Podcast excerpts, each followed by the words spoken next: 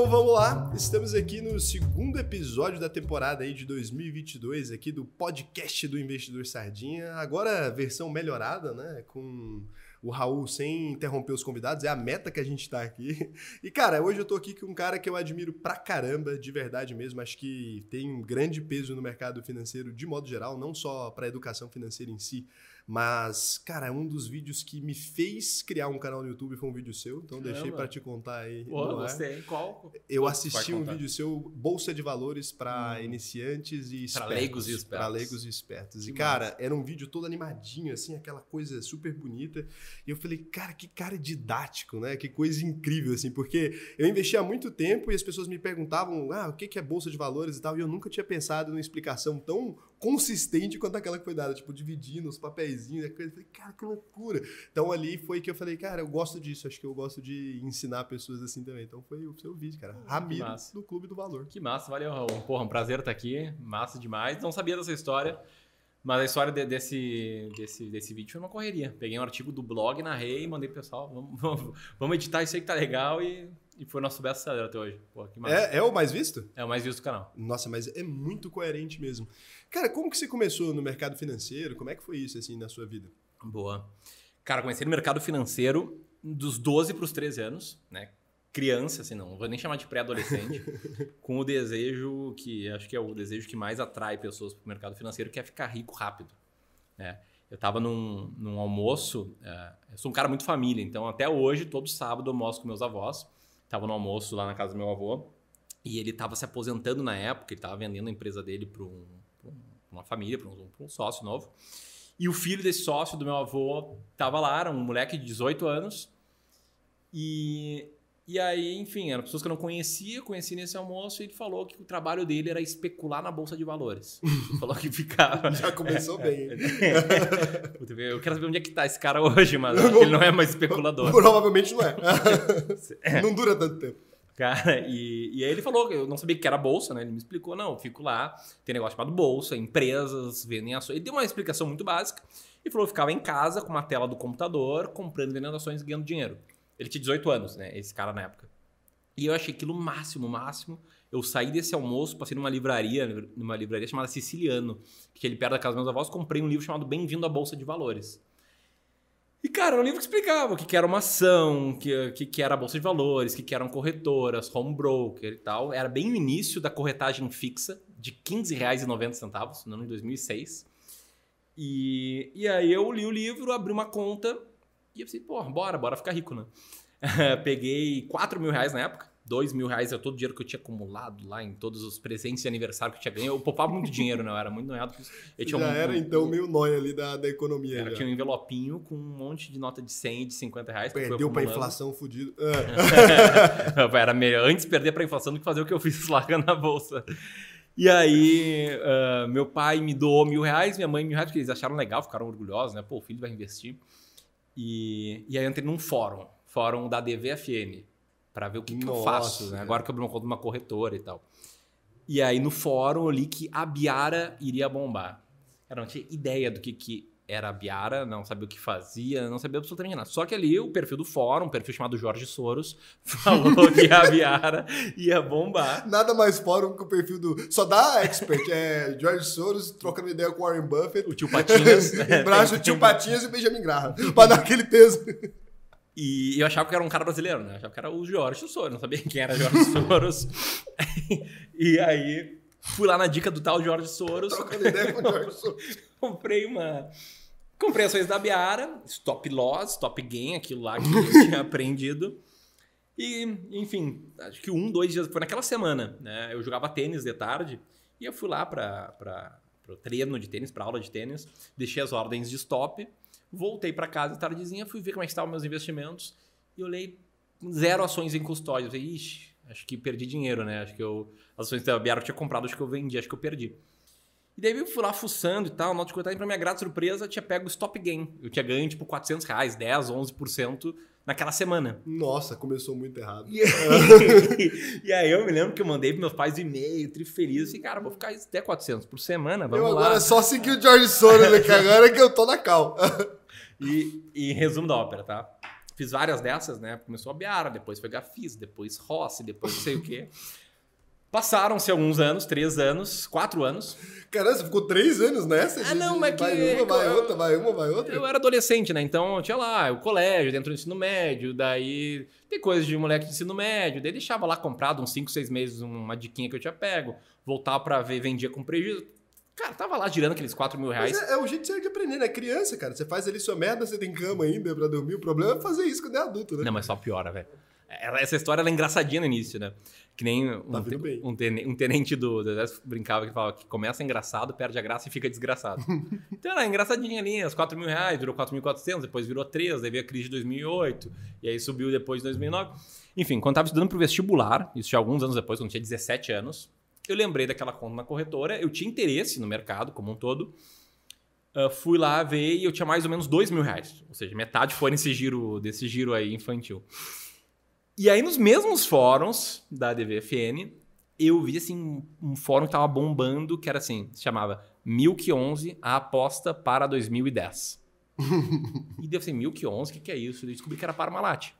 Onda. E daí tu conecta, tu pensa, que bicho, Parmalat, velho, eu conheço, vende isso, leite, bichinho, velho. cara, da É Parmalat, isso, os tá mamíferos, tudo certo. velho. Assim, porra, deixa eu ver o gráfico de Parmalat. Daí eu vi assim, sei lá, valia ah, o preço ajustado da época 7, 8 reais antes da crise de 2008. Tava valendo um real e alguma coisa. Deve ser isso. Parmalat vai quebrar, velho. Parmalat vai Esquece. voltar a valer os 7, 8 reais. Se eu comprar por um e pouco, porra, multiplico por 4 aí meu dinheiro.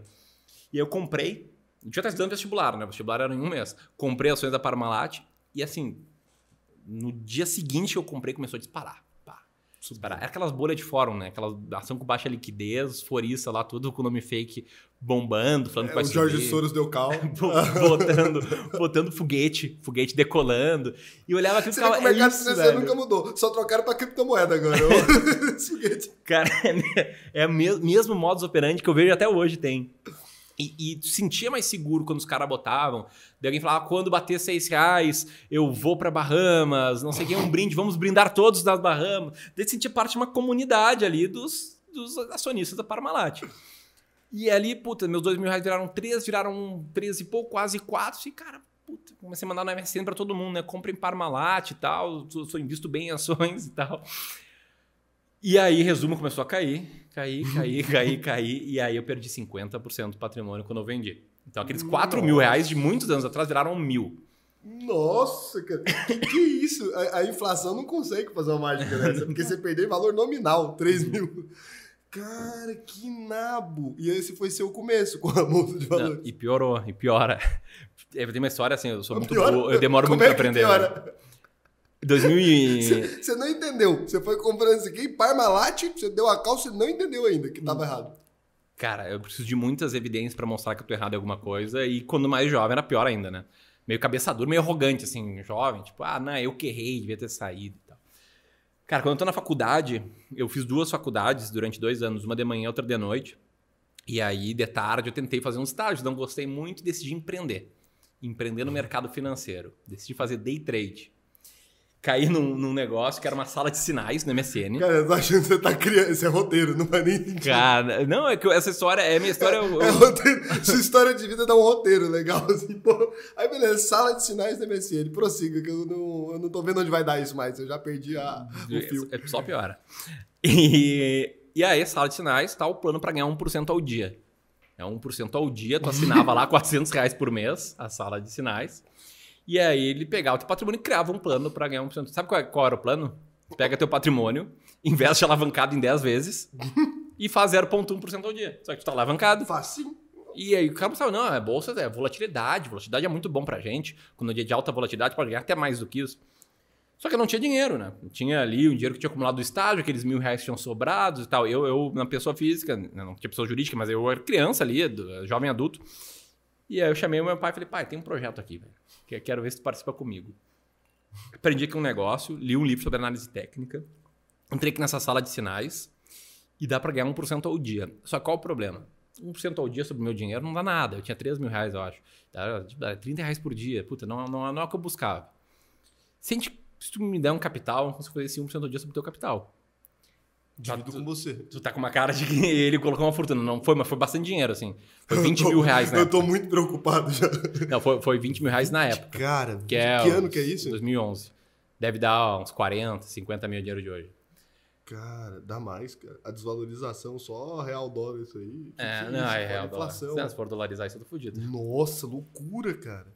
E aí, 20 mil, vai, lá vai Ramiro. E lá vou eu, né? MSN O Messenger. trader. Chegava da faculdade de Direito às Sala de 11h30 da sinais da manhã. MSN.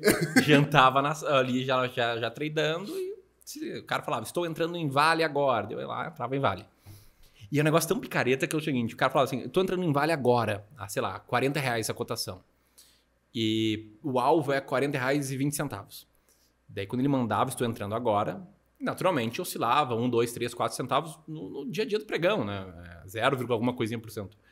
Então o que ele pegava? Ele pegava a máxima a partir do momento que ele falou que ele entraria e colocava que era esse gain da operação. Daí criava um track record lá no site. Era uma puta picaretagem. Eu era burro, na verdade, não perceber que era uma, que era uma picaretagem. E, e aí foi, né? Um mês e meio, mais ou menos, quase dois meses, e tínhamos perdido os 30% dos 20 mil reais. Eram, viraram Nossa. 13.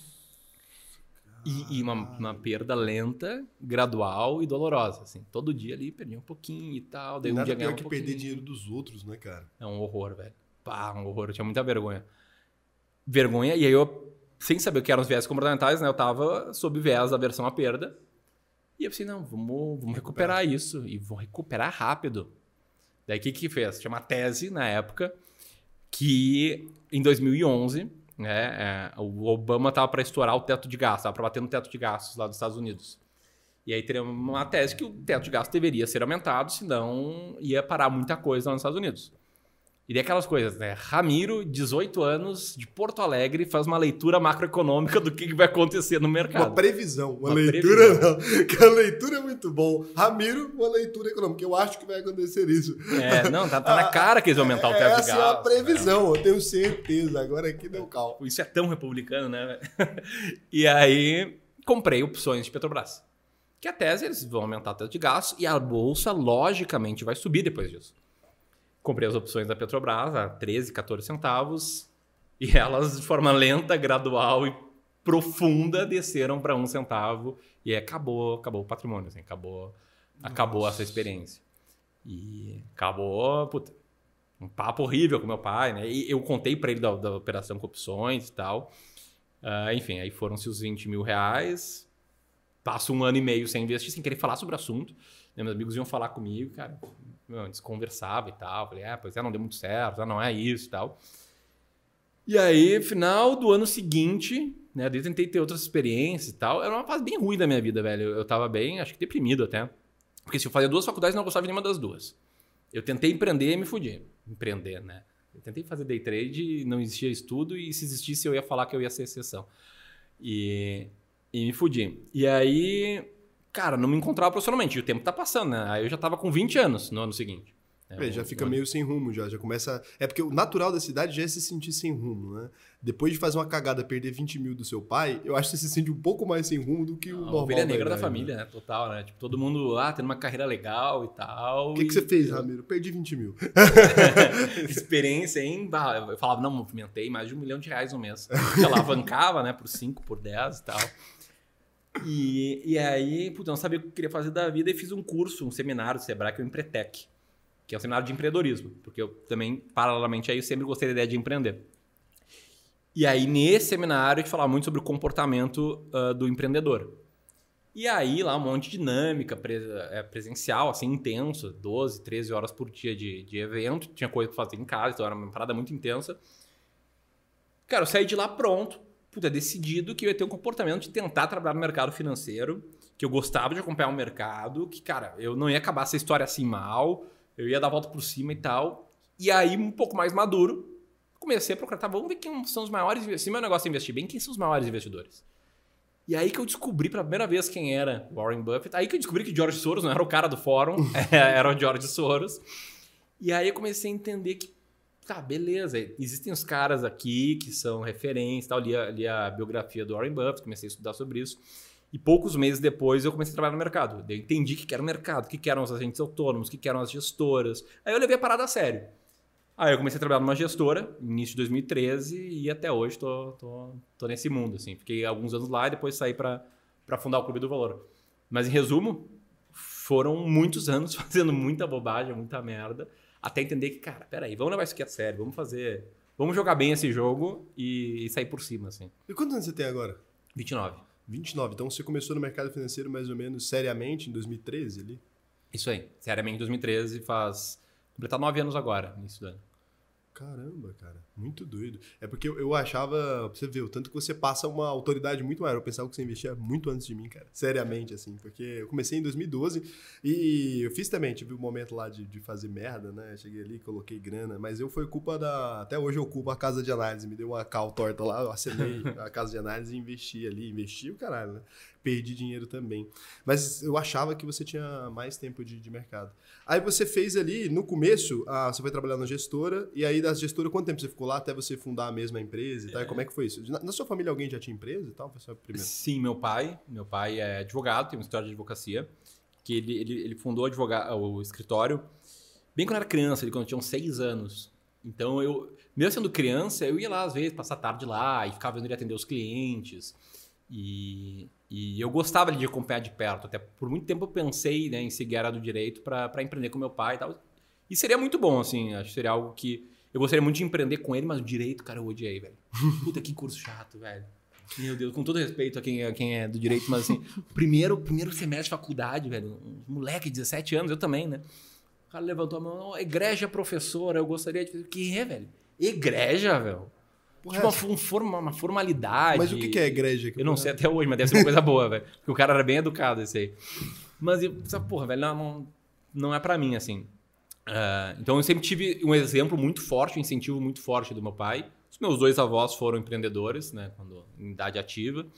Então, tive sempre esse estímulo, assim, interno para empreender. Tanto é que uh, eu entrei nessa gestora que eu trabalhava e, cara, eu adorava lá, assim. Foi aquela coisa assim que na primeira semana eu sabia que era aquilo que eu queria pelo resto da minha vida, trabalhar no mercado financeiro. Putz, eu adorei a experiência lá, com maior gratidão ali para os meus colegas, meus sócios da época. E, e quando o meu sócio está aqui, né? Tá aqui nos assistindo. Tá ó, ali, ó. Tomando a tá cervejinha. Tá tranquilinho, tomou a cerveja, não brindou com ninguém. Tá? Antiético. Quando ele convidou para empreender, foi, foi a gente uma... não brindou também, nem no ar. Puta, tem que pegar outra, na real. Aqui. Ah, cara, é... vai tomar Bex agora, acabou a Heineken. Paciência. Não, tô brincando. Patrocínio é. da Ambev aí. A, a Ambev... A Ambev é boa, né? A Ambev 3. Essa aqui é... Ah, não finge de besta, Isso é porque não investe na Ambev, agora quer desmerecer a, a Bex ali. É facinho é, de abrir, é dá, põe na camisa e abre aí, pô. Ah, ah, que isso. Sim, um Ele fez moleza, isso aí querendo derrubar as ações da Ambev. Não, não vai conseguir, não. Aqui não. Eu investi a Ambev, vou defender aqui meu, meu patrimônio. Vou até tampar logo da Heineken. Tô zoando. Mas o que, que tá falando mesmo? O... Cara, ah, de da, da, começar... da Fundamento, é. tá, da empresa que eu trabalhava. Foi uma puta, uma puta decisão difícil, sim, sair para empreender, porque, cara, eu era feliz demais lá, admirava demais, as pessoas sabiam que tinha muito a aprender ainda. Mas a ideia de empreender, de tomar a decisão final, de seguir a minha estratégia, de fazer 100% das coisas do meu jeito, foi pesou, pesou mais. Assim. Aí você saiu para fazer. Já era Clube do Valor nessa época? Saiu para fazer a. A gente abriu uma empresa, eu e meu sócio, que uh, a ideia era ter uma gestora de investimentos. Que o grande plano era. o que, que é uma assim, gestora? Explica pra galera que não sabe. Boa. Porque o, sempre tem a galera que não tá muito. Ah, boa. Gestora é um termo muito do mercado financeiro, é muito interno, ninguém sabe. Porque o maluco fala corretora, ok. Fala, ah, empresas da bolsa, ok. É, aí, tem uma vez que eu sofri hater, hate demais num videozinho curto, em que eu falava, opa, quais ações comprar e tal. Ó, Ramiro, eu sou gestor e tal. Sabe que os caras pegaram a pau nos comentários? Aê, filhote de Dória, não sei o quê. Daí outro. Dilma também falava que era gestora, não sei o que. Foi isso? Merda, ah. Eu não acredito. Eu tô falando que é bom explicar. Então, explica que você não é filhote é, do, não do não sou gestor que nem o Dória ou que nem a Dilma. Mas é, é, como, é, como é que funciona assim, os players do mercado, né? O que, que tu tem? Gerente de banco todo mundo conhece, né? O cara lá que trabalha no banco, oferecendo produtos do banco, sob, sob as metas que ele, que ele é imposto. Tem o agente autônomo de investimentos, que é o cara que te assessora mostrando as opções, te oferecendo elas, uh, resolvendo problema de conta e sendo remunerado por uma comissão do, dos produtos que, que o investidor compra, uh, de acordo com a assessoria. Aí a gente tem a casa de research, que é o analista, que é tu compra o relatório, que esse cara tem o poder de fazer, recomendar os investimentos. Tem o consultor, uh, que é um consultor, né? tu paga para ter consultoria dele do que fazer com a tua carteira. E o gestor é o cara que ele pode investir o dinheiro de terceiros. Basicamente isso, ele pode gerir o patrimônio do, dos seus clientes. Né? Uh, todo fundo de investimento, fundo de renda fixa, fundo multimercado, fundo de ações, tem um gestor, que é o cara que toma as decisões de alocação do fundo. O dono do fundo, na verdade, são os cotistas, né? são os investidores, que são, eles podem até trocar o gestor se eles quiserem, uh, mas o gestor é o cara que toma as decisões finais. Então, a, minha, a nossa ideia de abrir uma gestora de investimentos, o que, que era? É, era uma coisa que não que me incomodava na, na, empresa que eu trabalhava, que não tem nenhuma reclamação de lá, mas que, que eu gostaria de fazer, era ir além de, de trabalhar apenas com investimento em ações. Né? Era uma gestora de fundos de ações que eu trabalhava. Então tinha um fundo de investimento em ações e, e tinha um fundo de renda fixa pequeno, mas o, core business era um fundo de ações.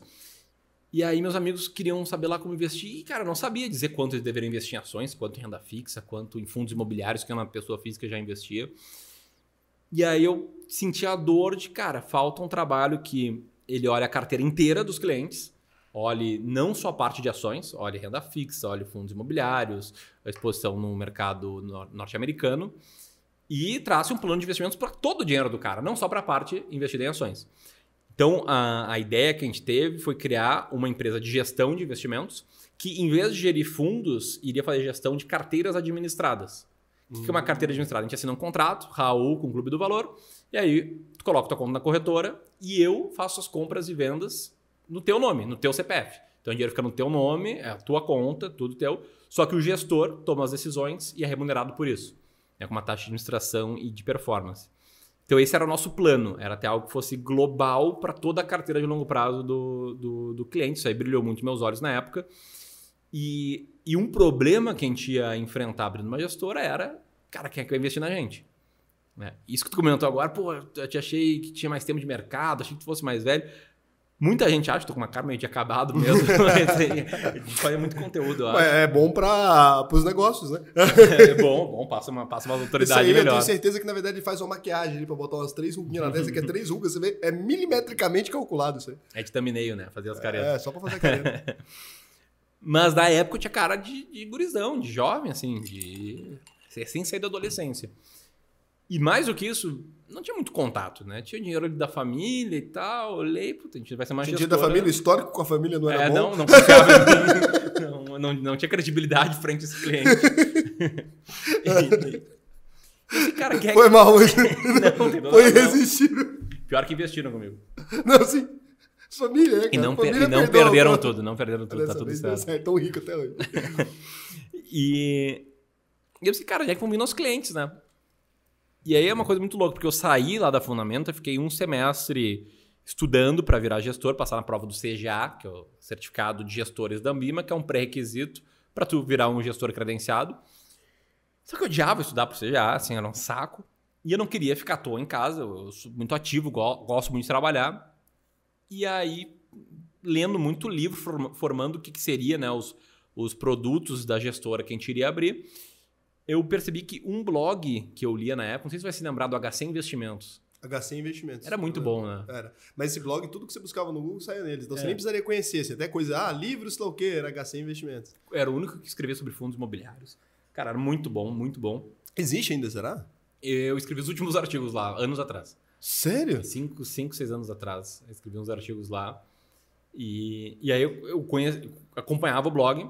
E aí eu vi que o Henrique, que era o HC, o Henrique Carvalho, ele estava largando o blog e abrindo um projeto de marketing chamado Viver de Blog. Por quê? Porque ele era um cara que gostava muito de investimentos, criou Cara, um blog o de cara do. HC é o cara do Viver de Blog? É o mesmo. Viver de Blog, Henrique Carvalho, que é o HC Investimentos. viagem, cara. Bizarro, né? Hoje é meu amigão, me dou, me dou muito bem com ele. Mas na época eu era. Porra, não tinha a menor ideia. Porque depois eu entrei, eu também tive, é, eu tenho muitos sites até hoje, né? Então eu trabalhava com AdSense e tal. E esse cara, ele era muito famoso na, na, na internet, assim, dessa coisa do AdSense e pá, pá, pá. Que Mato foi aluno dele também? Não, eu já, eu já tinha sites antes da... Ah, tu já, tu já fazia. Já. Boa. É, ele, ele tinha. Tanto é que o HC Investimentos estava em tudo que era de finanças. Mas ele era famoso pra caralho, eu lembro que eu odiava ele. Porque ele ensinava as pessoas a criar sites, cara. Os caras ficavam entrando com um monte de site merda nos nichos dos outros. Fudendo tudo. Os caras fudeu a SERPs, inclusive. Seu curso era bom. Deu, bom, deu, né? deu ruim pra mim. E ele criou esse negócio de ver de blog. E, e sabe aquela coisa, né? Que quando tu é, tu é a pessoa que precisa de um serviço, vem alguém com esse serviço. O que, que tal? Eu tava lá em casa, nervoso, né? Construindo um plano de negócio com o meu sócio, querendo passar no CGA. E aí eu acompanhava o HC Investimentos, nada recebi um e-mail dele que era assim. Algo mais ou menos assim, né? E aí você. Você que ama algum tema, estuda e gosta muito desse tema, eu falei, "Pá, assim, tipo, Olha tipo. Tabajara, né? Uh, você gostaria de escrever sobre isso, uh, atrair uma base de seguidores, de audiência e ser muito bem remunerado, fazendo o que você gosta? Eu porra, sou eu, né? Porra, esse cara sou eu. Então, porra, vem aí o blog memorável, um curso sobre como ter um blog. E eu achei do caralho aquilo. Nunca tinha pensado em fazer marketing, escrever, fazer blog, nem sabia, não sabia mexer nada disso. E, e aí eu entrei numa turma, na primeira turma do curso Blog Memorável, e criei um blog chamado Clube do Valor, que era um blog pensando em atrair pessoas para depois de oferecer nosso serviço quando a gente abrisse a empresa. Então, o blog, ele surgiu antes da empresa em si. Né? Eu estava virando gestor para poder abrir uma gestora com plano de negócio para começar em 2016 e o blog veio no final de 2015. E aí o blog veio com o nome Clube do Valor que acabou virando nome de tudo ah, posteriormente. E aí, e aí que eu começo a fazer conteúdo online. Né? Comecei a fazer conteúdo do blog, conheci outras pessoas que tinham um blog, estava te contando uh, do em off aqui de um, de um colega que tinha um blog, me chamou para tomar um, um café em 2016, né? Um cara que não é muito conhecido, né? Esse Não. cara acabou. Era- Acho que é Thiago Nigro o nome dele, né? É, isso aí. Não, não deu muito certo. Tinha um que blog. Deve ter parado. Não sei, não sei Deve que ter parado levou, esse né? blog, acho que não sei que fim levou também. Ele vem aí. Ele, Ele vem aí? Porra, que massa. Ele pergunta como é que tá o blog dele. Vou perguntar como é que tá o blog dele. Mas, porra, Ramiro tava me contando se tinha um blog, cara. O que que deu, né? Pior que eu acho que ele largou o blog, né? Agora falando sério. Uhum. Largou, não tem mais não. E, e aí ele falou, ah, tô gravando vídeo pro YouTube e tal, ah, e tá legal, né? Tenho 6 mil inscritos, tá massa. Pô, que legal, comecei a acompanhar e vi, puto, o cara decolando, né? Com todos os méritos, indo muito bem. E, e aí a gente começou a fazer vídeo pro YouTube, e aí vai, mistura tudo, né? Conteúdo com a empresa que a gente tava formando, e basicamente chega aonde estamos hoje aqui, nesse papo. Você lançou um curso antes com o Nando Moura, não lançou? Isso aí. Isso aí. foi- Foi, foi, um bom, bom divisor de águas pra gente, sim. É, Mestres do Capitalismo. Mestres do Capitalismo. Que, que é uma história legal também. É uma história legal porque. ah, É polêmica essa história aí, né? Foi, teve umas polêmicas do povo É. criticando. Teve. é porque as pessoas confundiram o lance dele lá, mas você conta a história. cara, né? Depois o, o, Nano tem as opiniões dele e assim, tem gente muito louca que contrapõe ele, assim. E contrapõe de jeito muito sujo. E aí que surgiram as polêmicas, né? Mas eu conheci o Nando, ah, a, a esposa dele acompanhava o canal, era inscrita, acompanhava outros canais de finanças, ela era muito inteligente, estuda bastante.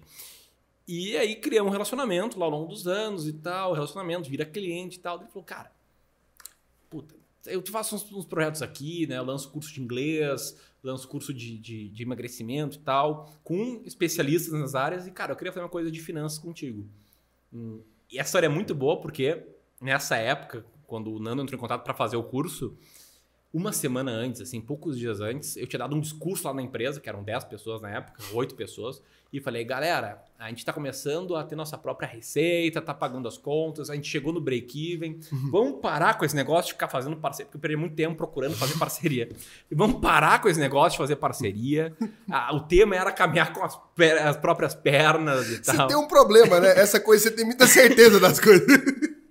Bati assim, não vamos é um parar. problema que você tinha na juventude. Muita certeza. Toda Da- hora você tem uma, uma certeza. Mas, mas essa, essa aí, em minha defesa, não fui burro. Porque eu falei, vamos parar de fazer parceria. Porque a gente ia para todos os lugares, tava sempre indo para São Paulo e tal, e nada andava, velho. Nada andava, tinha Parei alguns elementos de valor. Tinha... E aí o Nando me liga. Pô, irmão, não sei o quê. Mandou uma parceria. ah, gosto muito de vocês, sabe, tal, vamos fazer um curso juntos. Pô, a gente já tinha um relacionamento. Falei, tá. Reunião da semana seguinte, galera, a gente vai te dar uma parceria nova aqui. tá? Não, me leve a mal, mas essa aqui tem potencial legal e tal.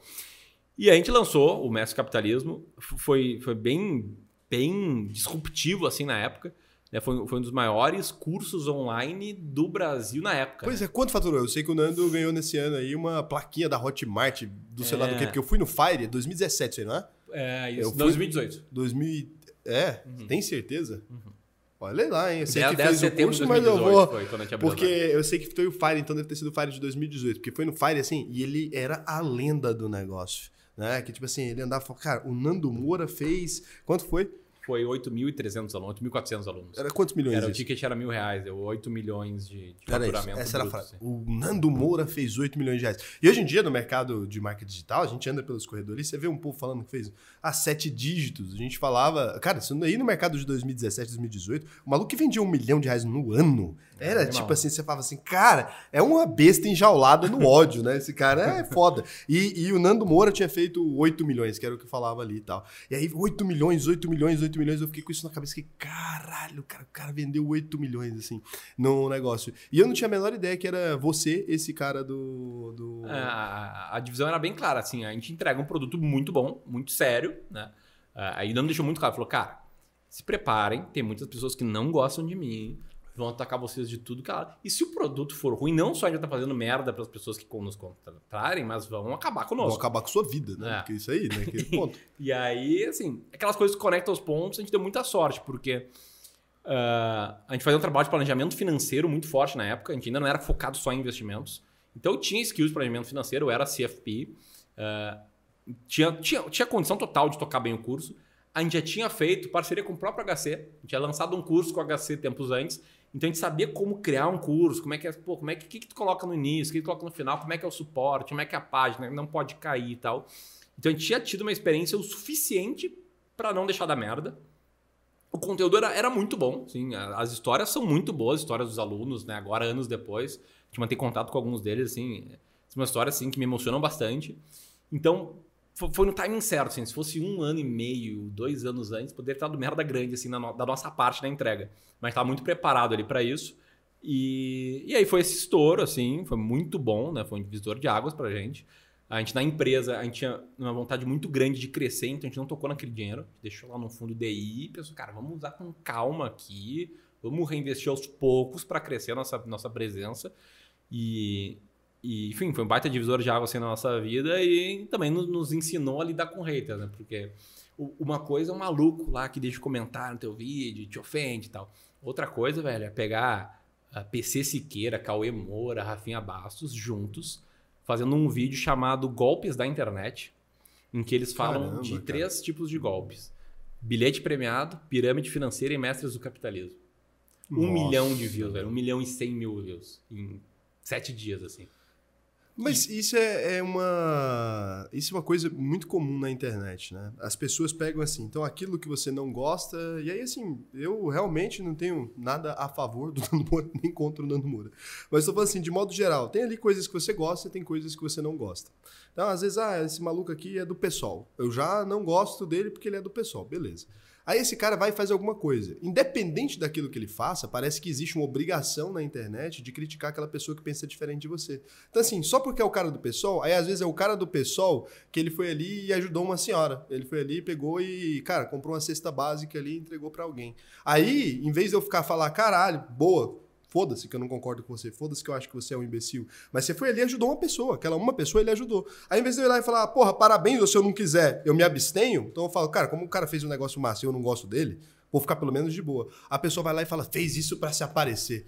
Eu fico, cara, que merda, que merda. E aí eu acho que é isso, assim, porque assim, por mais que as pessoas não sejam mal intencionadas às vezes ali, eu tenho certeza que antes de fazer esse vídeo, porque assim, te conhecendo e conhecendo a qualidade do seu trabalho, eu tenho certeza que antes de fazer esse vídeo o cara não teve, não se deu o trabalho, cara. Não se deu o trabalho de pegar assim, cara, vou pegar um aluno desse cara aqui e perguntar o que ele achou. Eu vou pegar um aluno, porque assim, velho, a humanidade é idiota. 8 mil idiotas, será mesmo? Ou será que é eu que tô sendo arrogante, né? Então, assim, o cara podia ter se dado o trabalho só de comprar o curso, talvez, ou perguntar pra uma pessoa, falar assim, cara, esse cara te deu um golpe, esse cara te enganou, você perdeu dinheiro nisso, abre o reclama aqui, vai lá, né? Então, assim, o mínimo. E às vezes a pessoa não se dá esse trabalho, né, cara? Isso é que é foda na internet. É, cara, é foda. E aí, eu não tinha noção, né? Eu tinha, eu tinha a visão de que, pô, um canal assim, grande, com três caras, figurões, eu achava que tinha uma. Tipo, tinha uma noção assim, porra, se vamos fazer uma crítica, vamos ser construtiva. Mas os caras no vídeo, eles falam, ah, bilhete premiado e tal, pirâmide, ah, e um dos três, eu lembro quem fala, ah, que nem essas pirâmides, tipo esse mestre do capitalismo. aí. Funciona que nem uma pirâmide. O cara explica a base, o topo, o cara explica que é uma pirâmide financeira. Os caras vão entrando e a pirâmide sustenta com quem entra, que nem mestres do capitalismo. E aí um falou e os outros dois, é isso aí, é isso aí. Como se eles concordaram, processo nos três. Cara, chamaram de pirâmide financeira. Pirâmide Não só financeira. falaram que era ruim, chamaram Não, de pirâmide fa- falar que é financeira. ruim, se é embasado, e se tu achou ruim, cara, se tu embasar, tem gente que não gosta do meu trabalho, não é normal. Mas pirâmide é crime, né, cara? Sim, pirâmide é crime. E eu fiquei muito abalado, velho, porque eu não tava acostumado com isso, né? Não, não tinha assim. Mas e um que primeira coisa views. que você fez, assim, cara? Chegou nesse momento e você tá ali, né? Beleza, você sabia, já tinha sido preparado que ia acontecer alguma coisa desse tipo, mas a gente nunca tá preparado pra uma merda gigantesca. Tá preparado pra uma merdinha.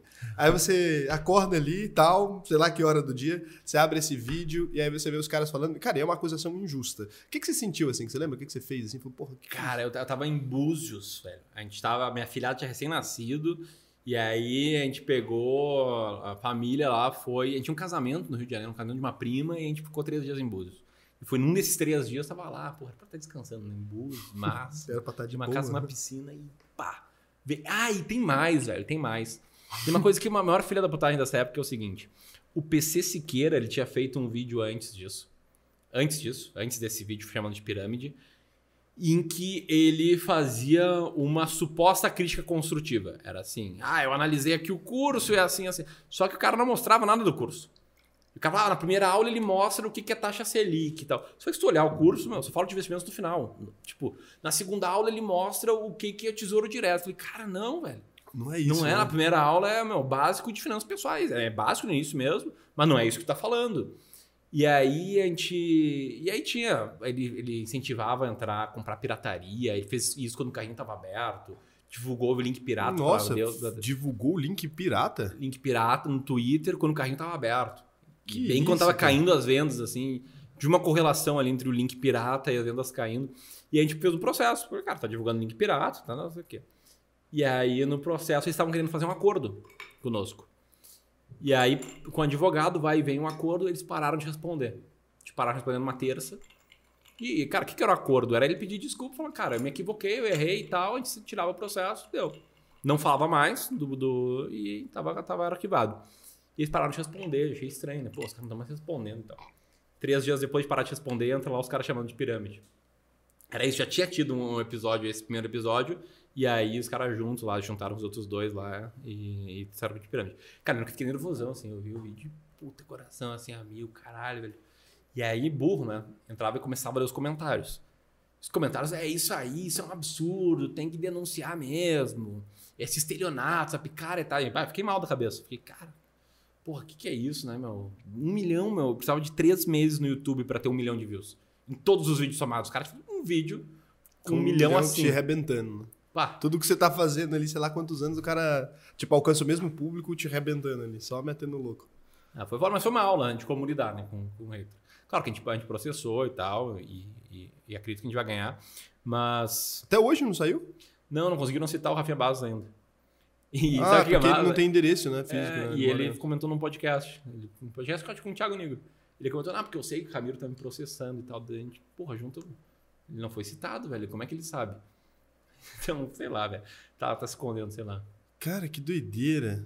Ah, mas assim, às vezes é muito doido. Esse negócio de internet, eu acho que é o único ponto negativo que eu vejo na internet é isso, assim, é um monte de gente falando sobre o que não sabe, né? É impressionante, assim. É, Podera, né, pra dar opinião É, e e assim, o cara vai e mete o louco mesmo com a coisa que ele não entende nada. Você pega assim e fala assim, vou fazer um vídeo aqui de sei lá quantas horas e tal. E é só por causa disso, porque as pessoas não conseguem compreender que as pessoas têm, assim, ah, beleza, eu odeio o maluco lá. Beleza, que você odeia. Eu nem sei o que, que, que foi a treta deles pra eles se odiarem desse tanto. Eu só vi o vídeo depois deles brigando, mas não, eu nem sei porque são tretados.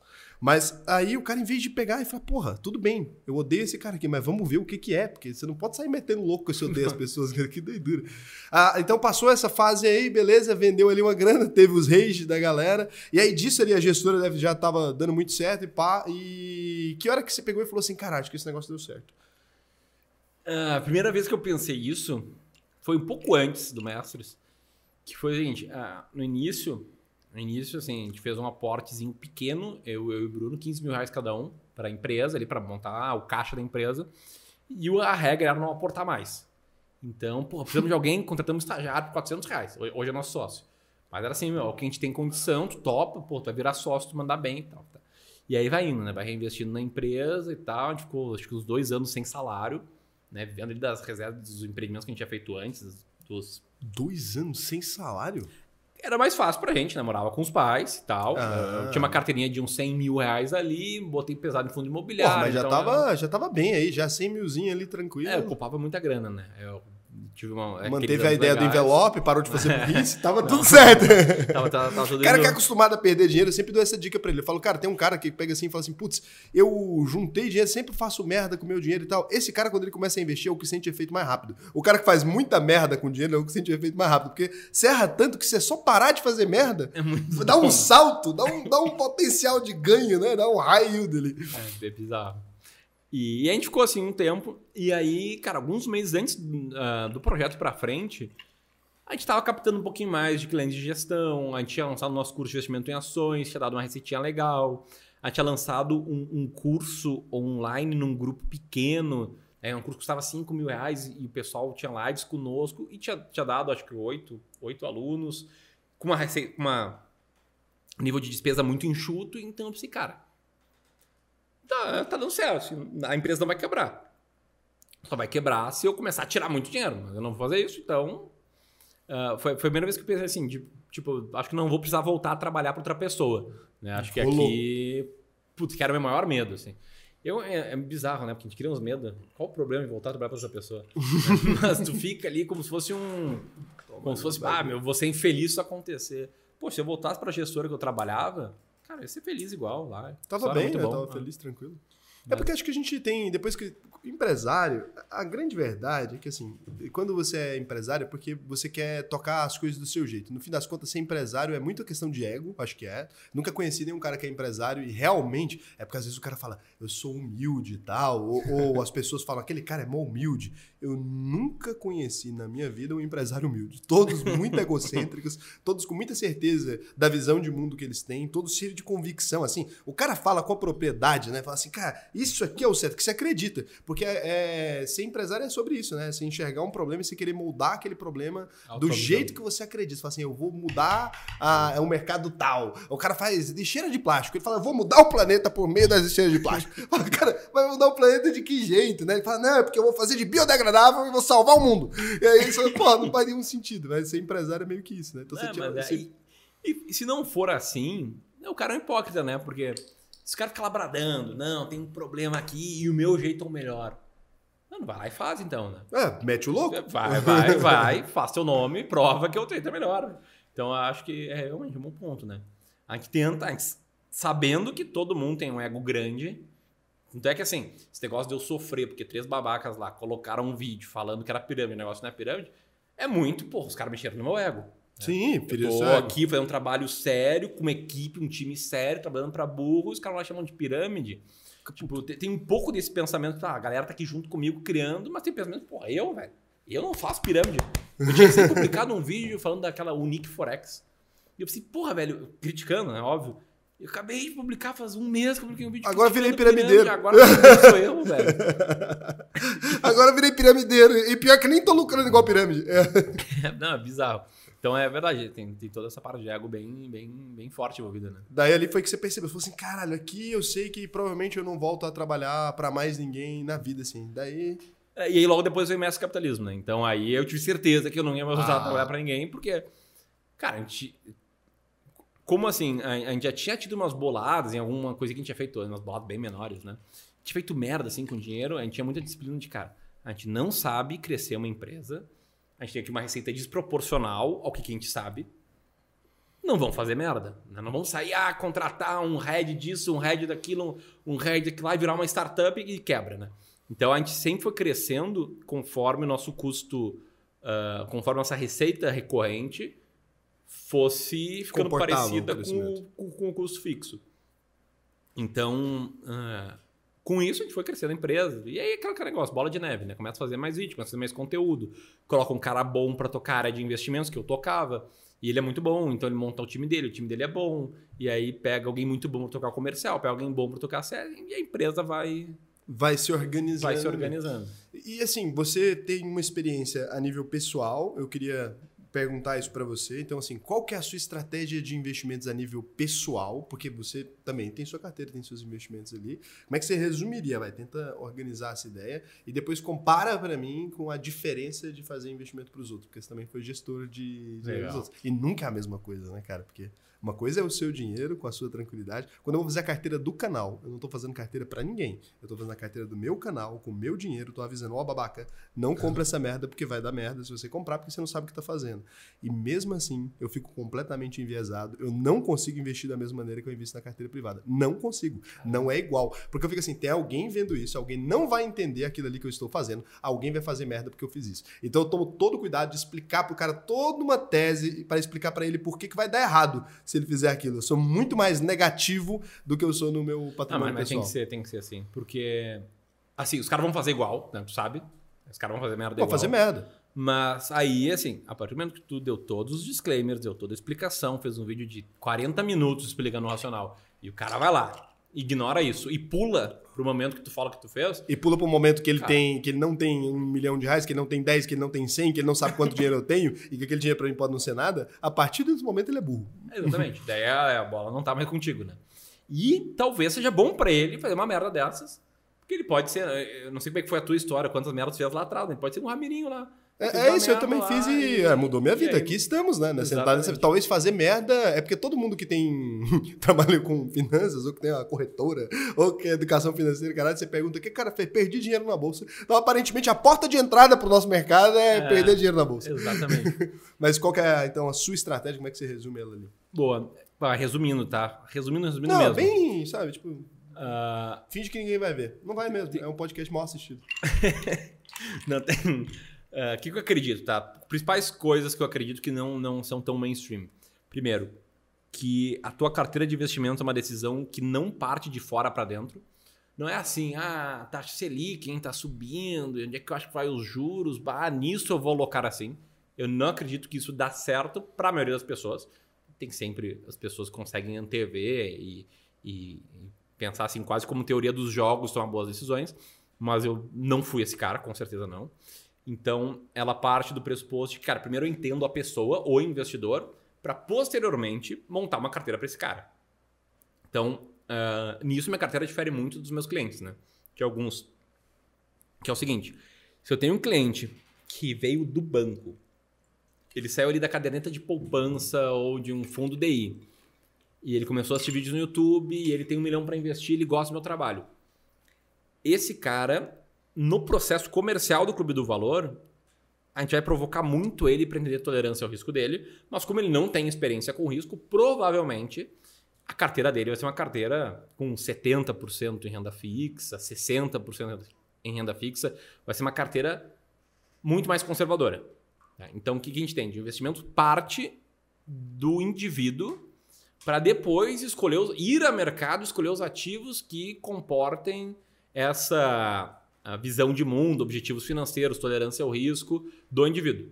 Mas isso é muito genial, porque é assim que a gente faz na nossa vida também. Então, assim, você conseguiu levar para o mercado de gerir outras pessoas da mesma forma que a gente pensa. Então, assim, quando eu vou fazer uma carteira para mim, então, assim, eu pensava lá atrás, em que momento de vida que eu tô, quanto dinheiro eu tenho, qual que é a minha perspectiva para o futuro naquele momento. Por exemplo, antes de eu ser empresário, quando eu era diretor de empresas, a, a, a, diferença entre o risco que eu podia tomar e a diferença do risco que eu posso tomar hoje é muito diferente, porque antes eu podia me arriscar muito mais. Se aquilo desse errado, eu era executivo, cara. Eu bati na porta de qualquer empresa, salário de 50 pau. Foda-se. Não vai dar errado nunca. Depois que eu virei empresário, eu fiquei muito mais conservador. Muito mais. Porque você fala assim, cara, eu não sei nem. Eu não sei nem o dia, o mês que vem. Quando imagina daqui 10 anos, né? Então, assim, aí você conseguiu levar pro cara, então o negócio, cara, eu preciso entender quem é esse cara para saber onde que vai estar esse dinheiro. Primeiro primeiro ponto, que a gente faz já pessoalmente, né? Exatamente, perfeito. É isso que a gente faz pessoalmente. Você tá alugando seu cérebro literalmente pro cara. É, e sendo chato, porque o é, que, que, que a gente vê, né? Quando bolsa tá bombando, o risco tá bombando, todo mundo quer ter um perfil mais arrojado. A gente é muito chato com isso. A, a, assim, toda corretora é obrigada a fazer o suitability, só que o nosso suitability, tá, tem suitability normal, mas a gente faz o suitability paralelo, que é, cara, tua carteira com esse perfil aqui, com essa composição, ela pode e vai cair 20%. E não é assim, ah, vai cair 20%, é fácil de me falar, as notícias são boas, a bolsa está na máxima histórica. Não, vai cair 20% quando as notícias forem ruins, quando uh, a taxa de juros estiver lá em cima, quando o teu vizinho que tem dinheiro na poupança estiver ganhando mais, muito mais que tu. E aí tu não vai poder sair da estratégia. Então a gente tem, tem essa parada assim de uh, começar do cara e aí ir a mercado escolher os ativos para comportar essa, essa, essa característica pessoal. E tem também essa disciplina em ser muito chato, pensar muito antes em risco pro cara não ser surpreendido, né? Tem uma frase que eu gosto muito, mas ela não bomba muito também. Sempre que eu posso, tá todo mundo cagando pra ela, que fala que o investidor surpreso é o investidor despreparado. É uma frase genial. Nem lembro onde é que eu li, não fui eu que inventei essa frase, mas li num livro, não sei quem, quem foi o autor. Mas é isso que eu acredito, velho. Se o cara tá surpreso, ele não tá bem preparado. É uma frase que devia ser, devia bombar quando a gente publica. Acho que só você gosta dessa frase. É, só, o investidor surpreso ou o investidor despreparado. Deve tá todo mundo agora passando para frente. Mesmo, né? esse investidor, então, se você foi pego de surpresa ali, você não estava tão preparado para aquilo. É, tu não pode ser pego de surpresa. Eu acho que essa frase tem um problema de obviedade. Até você pensar nela, ela é genial. Mas uma vez que você lê, você fala, sim. Uhum. E aí, como ninguém discorda, não tem motivo pra você comentar isso. É verdade. É tão genial que não vai dar nenhuma ressonância. Porque se você postar assim, o investidor surpreso é um imbecil. Vai ter mais essa frase. O que, que é isso? A pessoa se surpreende é um imbecil. É Aí verdade. vai dar mais ressonância. Falta ressonância para essa frase. É, você não pode é. chamar ele de despreparado. A gente, tem, a gente, tem, a gente aqui tem, tem que chamar ele de incompetente. Investidor surpreso é burro. É, investidor Como incompetente. Aí vai dar share. Fala assim, caralho, surpreso, competente, caralho. Aí, então a pessoa. Pô, eu, eu vou testar. Ressonância. Que massa. Vou testar, vou publicar hoje. Vamos ver como é que vai. Incompetente, burro não, que não combina muito com o seu perfil. É, né? É, burro é mais eu, assim, eu falaria é, burro. Competente. Mas, mas, enfim, tem isso. E, e a gente é muito chato com a locação. Cara, tu montou a tua locação. A tua locação tem, sei lá, 40% renda variável. Se tu vier bater na nossa porta e falar, ó, oh, Ramiro, o negócio é o seguinte, acho que sou mais agressivo do que eu pensava, cara, a gente vai te encher muito o saco e não vai deixar tu mudar a tua carteira porque, cara, tinha sempre feito a suitability. E quando isso acontece, quando o cara bate na nossa porta, chama um, um planejador nosso e fala, ah, eu acho que meu perfil tá errado, sempre o cara quer mudar na direção do... Sempre não, né? Mas quase sempre o cara quer mudar na direção do mercado. Então o que a gente viu? 2019, tá? quando a propaganda era Bolsa 300 mil pontos, Bovespa vai chegar a 500 mil pontos, o novo ciclo e tal. Bolsa tinha subido quase 40% no ano alguns clientes nossos, é uma minoria, mas uma minoria de 5, 6, 7%, veio falar que achava melhor aumentar o peso em ações brasileiras. E não preciso nem explicar o quão óbvio é que eu não sabia que viria uma crise, mas a gente encheu muito o saco deles, porque o nosso processo é muito chato ali, de, cara, não tornar o cara mais arrojado quando a parte arrojada da carteira está subindo. Porque esse é o cara que vai comprar na alta e depois, quando vier uma crise, ele vai ter que ele é mais conservador e vai vender na baixa. Isso é uma mão de alface. É, é, é, é mão de alface. E é batata. E, e, é isso que acontece. Assim, a gente olha assim, uh, na lei dos grandes números, é isso que acontece em via de regra. Então, Até por tem... isso é porque a bolsa tá caindo e tá subindo. é porque o povo tá vendendo. É, e, e tá todo mundo otimista em final de 2019 porque as notícias são boas, porque a propaganda de bolsa é 300 mil pontos, porque o que tá na. A, o, a conversa que passa na cabeça do cara que lê jornal, que olha os indicadores financeiros, que olha a propaganda é pô, comprar bolsa. Mas é, agora tem um cutucão para você. Como é que você explica 2020 a bolsa subir no, no, no ano, no somado? Eu não tenho a menor ideia. Por não tenho a menor ideia. Porque eu também pensava assim. Mas ali eu percebi que talvez todos esses, esses, esses vídeos, aqueles bilhões de vídeos que todos nós publicamos juntos, talvez teve algum efeito, cara. Pô, então, talvez legal. teve algum efeito. Porque no pior ano possível, que as pessoas deveriam realmente ter o um mínimo de cara, medo, né? Pegar e falar assim, caralho, fudeu, ninguém sabe o que vai acontecer. Subiu. Isso é interessante. E agora, né? que a bolsa depois em 2021 já tinha um motivo para estar tá recuperando e tal, ela não subiu. Talvez aprenderam a investir. Uma parte, pelo menos. Não, não sou tão otimista de acreditar que todo mundo, mas talvez uma parte aprendeu a investir. A, a gente percebeu um fenômeno na parte de educação que, assim, teve muita gente que começou a investir porque viu a bolsa caindo muito. Então, isso é educação então, financeira. Como caiu muito rápido, o pessoal ouve, não, tem que comprar na base eles atribuíram, porra, caiu a ser na baixa. Faz sentido, né? Então teve muita gente que entrou. Tal, talvez isso tenha, tenha explicado Sim, um pouco isso. como muitos investidores novos entrando, mas muitos investidores educados entrando. Então, agora ficou mais difícil ainda para o cara que é mão de alface, porque o cara que era mão de alface antes, ele estava com a manada ali, estava funcionando na vida dele. Agora os sardinhas, eles sabem o que fazer, não por não por, por serem bons nisso, mas por seguir a manada. E a manada do, do YouTube tá mandando comprar na baixa. Acho que finalmente a gente chegou no nível que a unanimidade ali não é tão burra quanto deveria. O jogo virou, né? O jogo virou, a gente conseguiu. Sardinhas virar o mundo. Ah, foi massa ali. Aquela época foi bem desafiadora, assim. Uh, mas, enfim, voltando à filosofia de investimentos, a gente tem stability muito forte e a é muito chato para mudar perfil de risco. Em via de regra, a gente só deixa mudar ah, ao longo de anos, né? depois de dois anos começar a investir conosco e na contramão do mercado. Então, os caras tá lá em março de 2020, a bolsa está caindo 40%. E, e aí o cara, o cara pensa, poxa, uh, nem tá tão ruim. Né? Acho que 40% de renda variável é pouco, acho que eu sou mais arrojado porque tá tudo caindo um monte, minha carteira tá fodida, a finança tá fodida, tá vindo uma crise de saúde pública e eu tô tranquilo. Tô de boa. É, tô de boa. Daí, daí a gente vai. Se é na contramão no mercado. Sim, cara, porque esse cara não tá enviesado necessariamente. É, aí é uma, é uma prova de que o cara. Entendeu. Passou um step, é. Isso aí, entendeu? É, evoluiu um nível na educação financeira. É, então é isso, essa parte macro, né? E, é regra muito clara, perguntas muito claras, um, um formulário muito específico, assim, em uma entrevista pessoal. E aí, dentro de cada classe de ativos, a gente tenta trazer uh, estratégias mecânicas, mecânica é um nome ruim, mas estratégias quantitativas de seleção de ativos. Por que isso? Primeiro, porque uma, a coisa que fez mais sentido para mim, tudo que eu li, né, tudo que eu estudei, assim, a lógica de investir de forma quantitativa, seguindo estratégias de, de value investing, foi o que mais fez sentido. Explica aí, quantitativa de value é, investing. Eu, eu você não tem amor não. nenhum para quem tá começando. Nenhum, você não tá nem aí. É que é aquela, pra quem ficou aqui no Como é que é o nome daquela mulher, aquela Suzana Vieira, né? Eu não tenho paciência para quem tá começando. Você é essa pessoa. Foda-se. Vou falar mesmo, quantitativo, sei lá o quê. É, que, que, que é, como é que a maioria das pessoas investem, tá? O que, que eu vejo? Elas pegam, ouvem alguém falando de alguma empresa. Ouvem alguém falando de, vamos chamar, JBS. Ouve lá, alguém citou JBS e fala, JBS, Vale a pena investir em JBS? E aí vai atrás de informações sobre JBS para tentar tomar sua decisão. Então ele começa por uma ação, por um ativo específico e com base nisso ele vai atrás de informações para ver se compensa ou não. E, em via de regra ele vai confirmar que compensa. Que já é queria investir. É o viés da confirmação. Ele só vai atrás de informação que corrobora com aquilo que ele queria. Exatamente. O que, que eu percebi quando comecei a trabalhar no mercado financeiro, eu levo comigo até hoje. Né?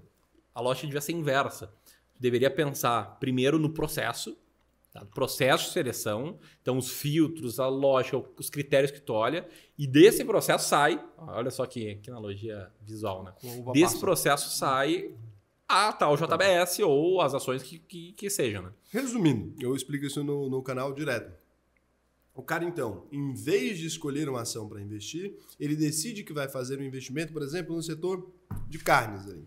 Agora eu não vou escolher a JBS. Eu analisei o setor e achei que aquele setor está em crescimento, aquele setor é legal. Eu vou analisar todas as empresas que estão ali e eu vou escolher a melhor daquilo ali. Não vou falar que a JBS é a empresa que eu vou escolher. Só tem um. Aí é a parte mecânica, a parte quantitativa da estratégia entra, né? A gente não escolhe os setores que a gente acha que vai bem. Na verdade, a gente tira todo o eu acho. O único eu acho que a gente coloca é, cara, eu acho que essa estratégia vai continuar indo bem assim como ela foi no passado. Por quê? Porque o que explica ela são fatores comportamentais. Né? A, gente compra uma cesta de 20 diferentes ações, ações descontadas, né? com múltiplos descontados, ações baratas, uh, sem nenhum juízo de valor sobre as ações que estão ali. Então vocês não fazem uma análise, é, vocês fazem uma análise somente dos indicadores ali, por exemplo, ou daquela empresa em si. Sem analisar, por exemplo, fatores subjetivos. Marca, por exemplo, a força da marca, isso não entra Zero. nada disso. É número. É número e número passado. Número então, em tecnologia não entra. Puta, é raro. Teve um ano que a gente teve positivo. Não sei se entra bem como. Ah, não entra. Então é porque eu falo as Big Tech nenhuma entra. Não, não, não. Big não Tech entra, não. Porque não tem número para fazer isso. Né? Não, não tem. Na verdade, tá? Uh, se for olhar ali, antes de a gente começar a fazer gestão de carteiras, uh, uh, se eu não me engano, foi a Apple. A Apple teve indicador de empresa muito barata. Sim. Ela tinha uma relação EV-EBIT muito baixa, porque ela tinha muito dinheiro em caixa, então baixa o EV. Ela tinha um EBIT muito alto e o mercado era cético. O que, que, que é EV? Continua... O Enterprise Value, é, mas vai lá, explica eu, aí. Eu tô te escutando a parada, né? Não, não é isso, é porque... Teu podcast, não, não, não é isso não, eu só explico para as pessoas porque eu sei que, tipo assim, o cara chega e aí ele fala assim, cara, eu adoraria entender o que esse cara tá falando. Mas é, às vezes o cara pega ali, o EV por EBIT, daí ele fala, ah, porra, aí me fudeu. Vou explicar visualmente aqui, tá? É o seguinte, o líquido aqui é o valor de mercado da empresa, quanto a empresa vale, né? A quantidade de ações vezes o, a cotação da ação. O cara que olha o preço por lucro, por exemplo, ele está olhando o preço, que é isso aqui, em relação ao lucro. Só que isso aqui eh, não é tudo que o dono paga. né? Por quê? Porque o dono de uma empresa, ele é o dono da dívida da empresa. Que seria essa parte branca aqui, essa parte eh, Sem vazia. Só que, por outro lado, ele também detém o caixa da empresa. Então, em vez de olhar só para o preço, o EV ele olha o preço mais a dívida menos o caixa. Embora não esteja diminuindo aqui, é, é, uma, é uma lógica assim de, cara, qual... Vou aumentar a dívida. É. pra, mexer na pra quem tá ouvindo, capital. eu peguei a garrafa de uísque que ele tava usando como exemplo, a parte cheia, a parte vazia, e eu bebi. Então, aumentei o prejuízo. É, pra quem tá ouvindo, né, imagina uma garrafa de uísque, a parte tem o líquido é o valor de mercado, a parte que tá vazia é a dívida, e a soma dos dois é, O é valor da empresa, é o o, valor da enterprise value que a gente chama no... que é o enterprise value, que é o valor total que alguém tem que pagar pra comprar uma empresa. Aí isso pelo EBIT.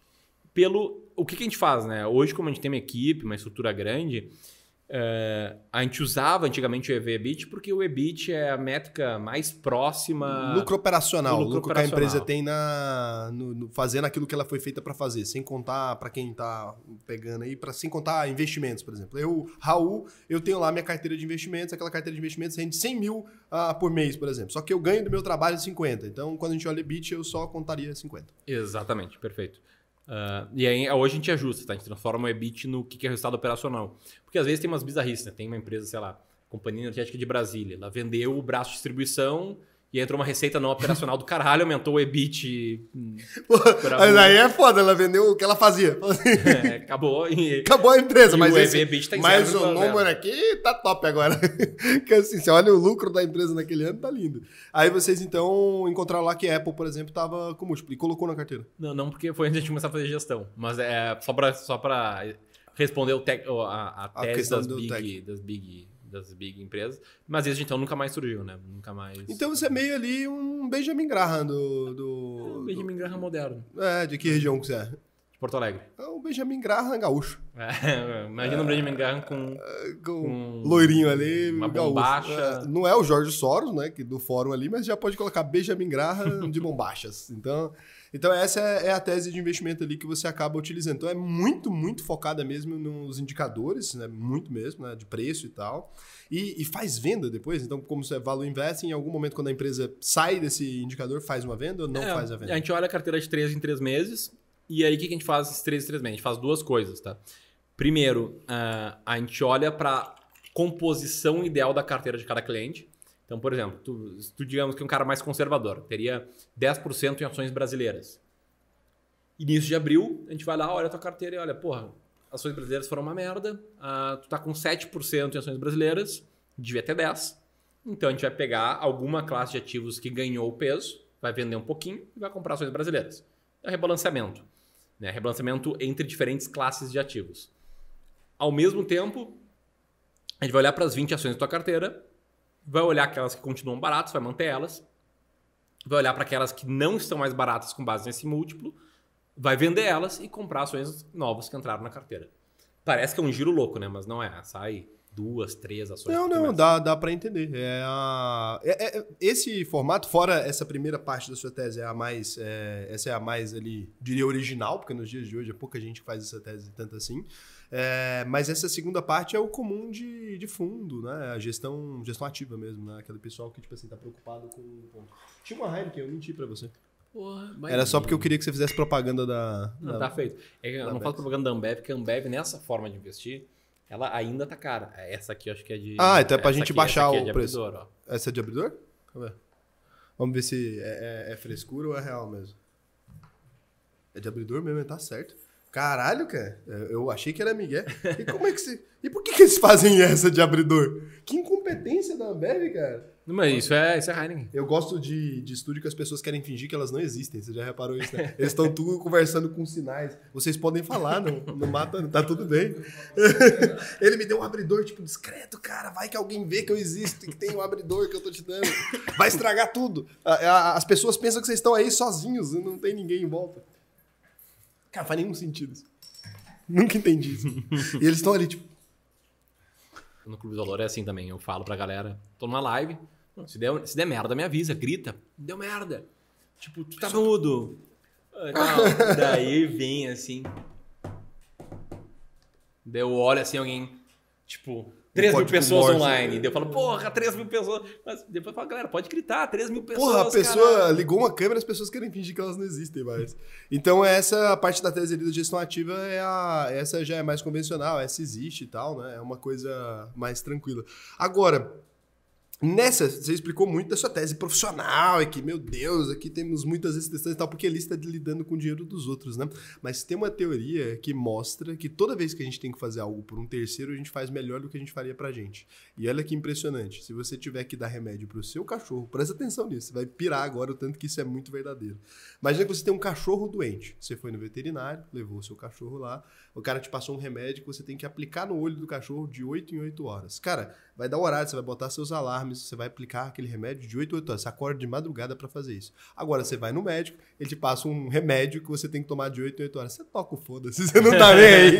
Porque É quando a gente vai cuidar de outra pessoa ou de um terceiro, de qualquer coisa, a gente tem muito mais essa responsabilidade ali do que a gente tem com a gente mesmo. Tem um estudo sobre isso Não, mesmo. não precisa ir longe, né? É, a gente tá gravando aqui, um mês atrás eu tava com Covid. Tô com essa tosse aqui, vocês devem estar ouvindo. Um E assim, passou o Covid, né? 5 dias, 10 dias, 15 dias, todos os protocolos do mundo, tô liberado pra sair. Fiz o teste, tô sem Covid, mas é essa tosse. essa tosse aqui, ela continua, eu não fui no médico ainda, né? Mas se fosse, tipo, se fosse um, Um filho, minha filhada, um sobrinho. Sua filha com tosse dois Eu dias depois do Covid, falou, sarou o Covid, o que, que essa criança tá com tosse? Você já tinha levado pra fazer 15 check-up, já tinha levado pra fazer o caralho. E é exatamente isso que acontece, né? Então, assim, como é que é agora o Ramiro na carteira pessoal dele? E sem julgamentos, que eu expliquei essa teoria pra você poder falar a verdade. Você percebeu, né? Que você Não, cuida melhor não, dos mas clientes é... você vai poder falar é, a verdade. Acho como que é que achei é. legal. A, gente segue a mesma filosofia, tá? De asset allocation. É, então, eu tenho uma carteira ideal e tenho a carteira atual. E é o seguinte, minha carteira ideal, como eu sou um cara bastante tolerante ao risco, por mais que tenha um risco enorme empreendendo, cara, veio as últimas crises, putz, eu tava cagando pra, pra, pra minha carteira, nem olhava pra ela, não me doía nada, veio lá, quanto perdeu, né? Se perdeu três, seis dígitos não perdeu seis... Cara, tava cagando, cagando. Então eu sou um cara que eu realmente sou um cara muito tolerante ao risco, até tomei um puxão de orelha lá da minha, da minha equipe, porque no meio ali da crise de março, né, até pra colocar no ponto, assim, ninguém tinha morrido ainda, né, não era uma crise de saúde pública, era uma crise, até então, estritamente econômica. Né? Econômica não, de bolsa de valores. Né? Com medo que o lockdown iria impactar muito o resultado das empresas e tal. Então eu fazia história falando, galera, hoje eu tô muito preocupado, tô muito preocupado. A bolsa caindo 20%. Tô preocupado porque o Inter joga contra o América de Cali da- pela Libertadores e tal. Eu tomei um puxão lá de orelha. Alguém falou, Ramiro, porra, tem cliente, tem, cliente que tá, tem cliente que tá preocupado. Não, é que a pandemia não tinha começado ainda, né? Não tinha nem zero mortes no Brasil, se não me engano. Ah, era du- só... duas mortes tal. Não, era o começo do... Era o lockdown. Uhum, É. lockdown.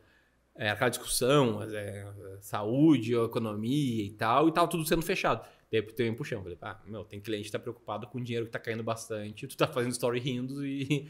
e É bom. É, eu não sei. Eu, Eu- eu- como cliente, veria positivamente.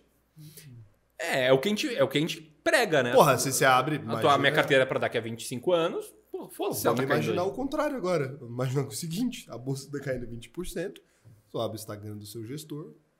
Tá desesperado. Não tem nenhum story. O último story dele é uma bandeja com 15 antidepressivos. ele aparece com entradas no cabelo, que ele não tinha antes. Pô, você falou, pô, fudeu? Ah, Agora você abre o cara tá aí, internacional o quê? Você fala, ah, não deve estar dando nada, esse filho da puta tá de boa. Você fica até tipo assim, deixa esse cara, deve estar tudo bem, o maluco não é louco da cabeça. Então acho que melhora. Bom, Mas acho que foi a vez que eu mais fui xingado na minha vida. Dia, sei lá, era quarta-feira de cinzas, né? Que ia voltar ao mercado. Ah, caiu. Era Ah, meio-dia, cheguei para trabalhar, ainda trabalhava, eu era diretor de outra empresa ainda, diretor comercial de uma outra empresa, uma agência aqui em São Paulo, tava morando aqui. Desci lá do meu apartamentozinho, andei a pé, como todos os dias, cheguei lá tranquilo para trabalhar, aquela coisa, não sabia nada, não tinha aberto celular. Investidor de longo prazo, a gente não tem esse negócio, você não fica vendo notícia do mercado financeiro. Mais que você trabalha com o mercado financeiro, você abre, acorda de manhã, vê notícia, eu não tô nem aí com isso, eu vou trabalhar, fazer minhas vidas. Aí tô ali vivendo, normal assim, aí chega uma menina da empresa que não tem nada a ver com bolsa, ela falou assim, você tá vendo o que tá acontecendo na bolsa?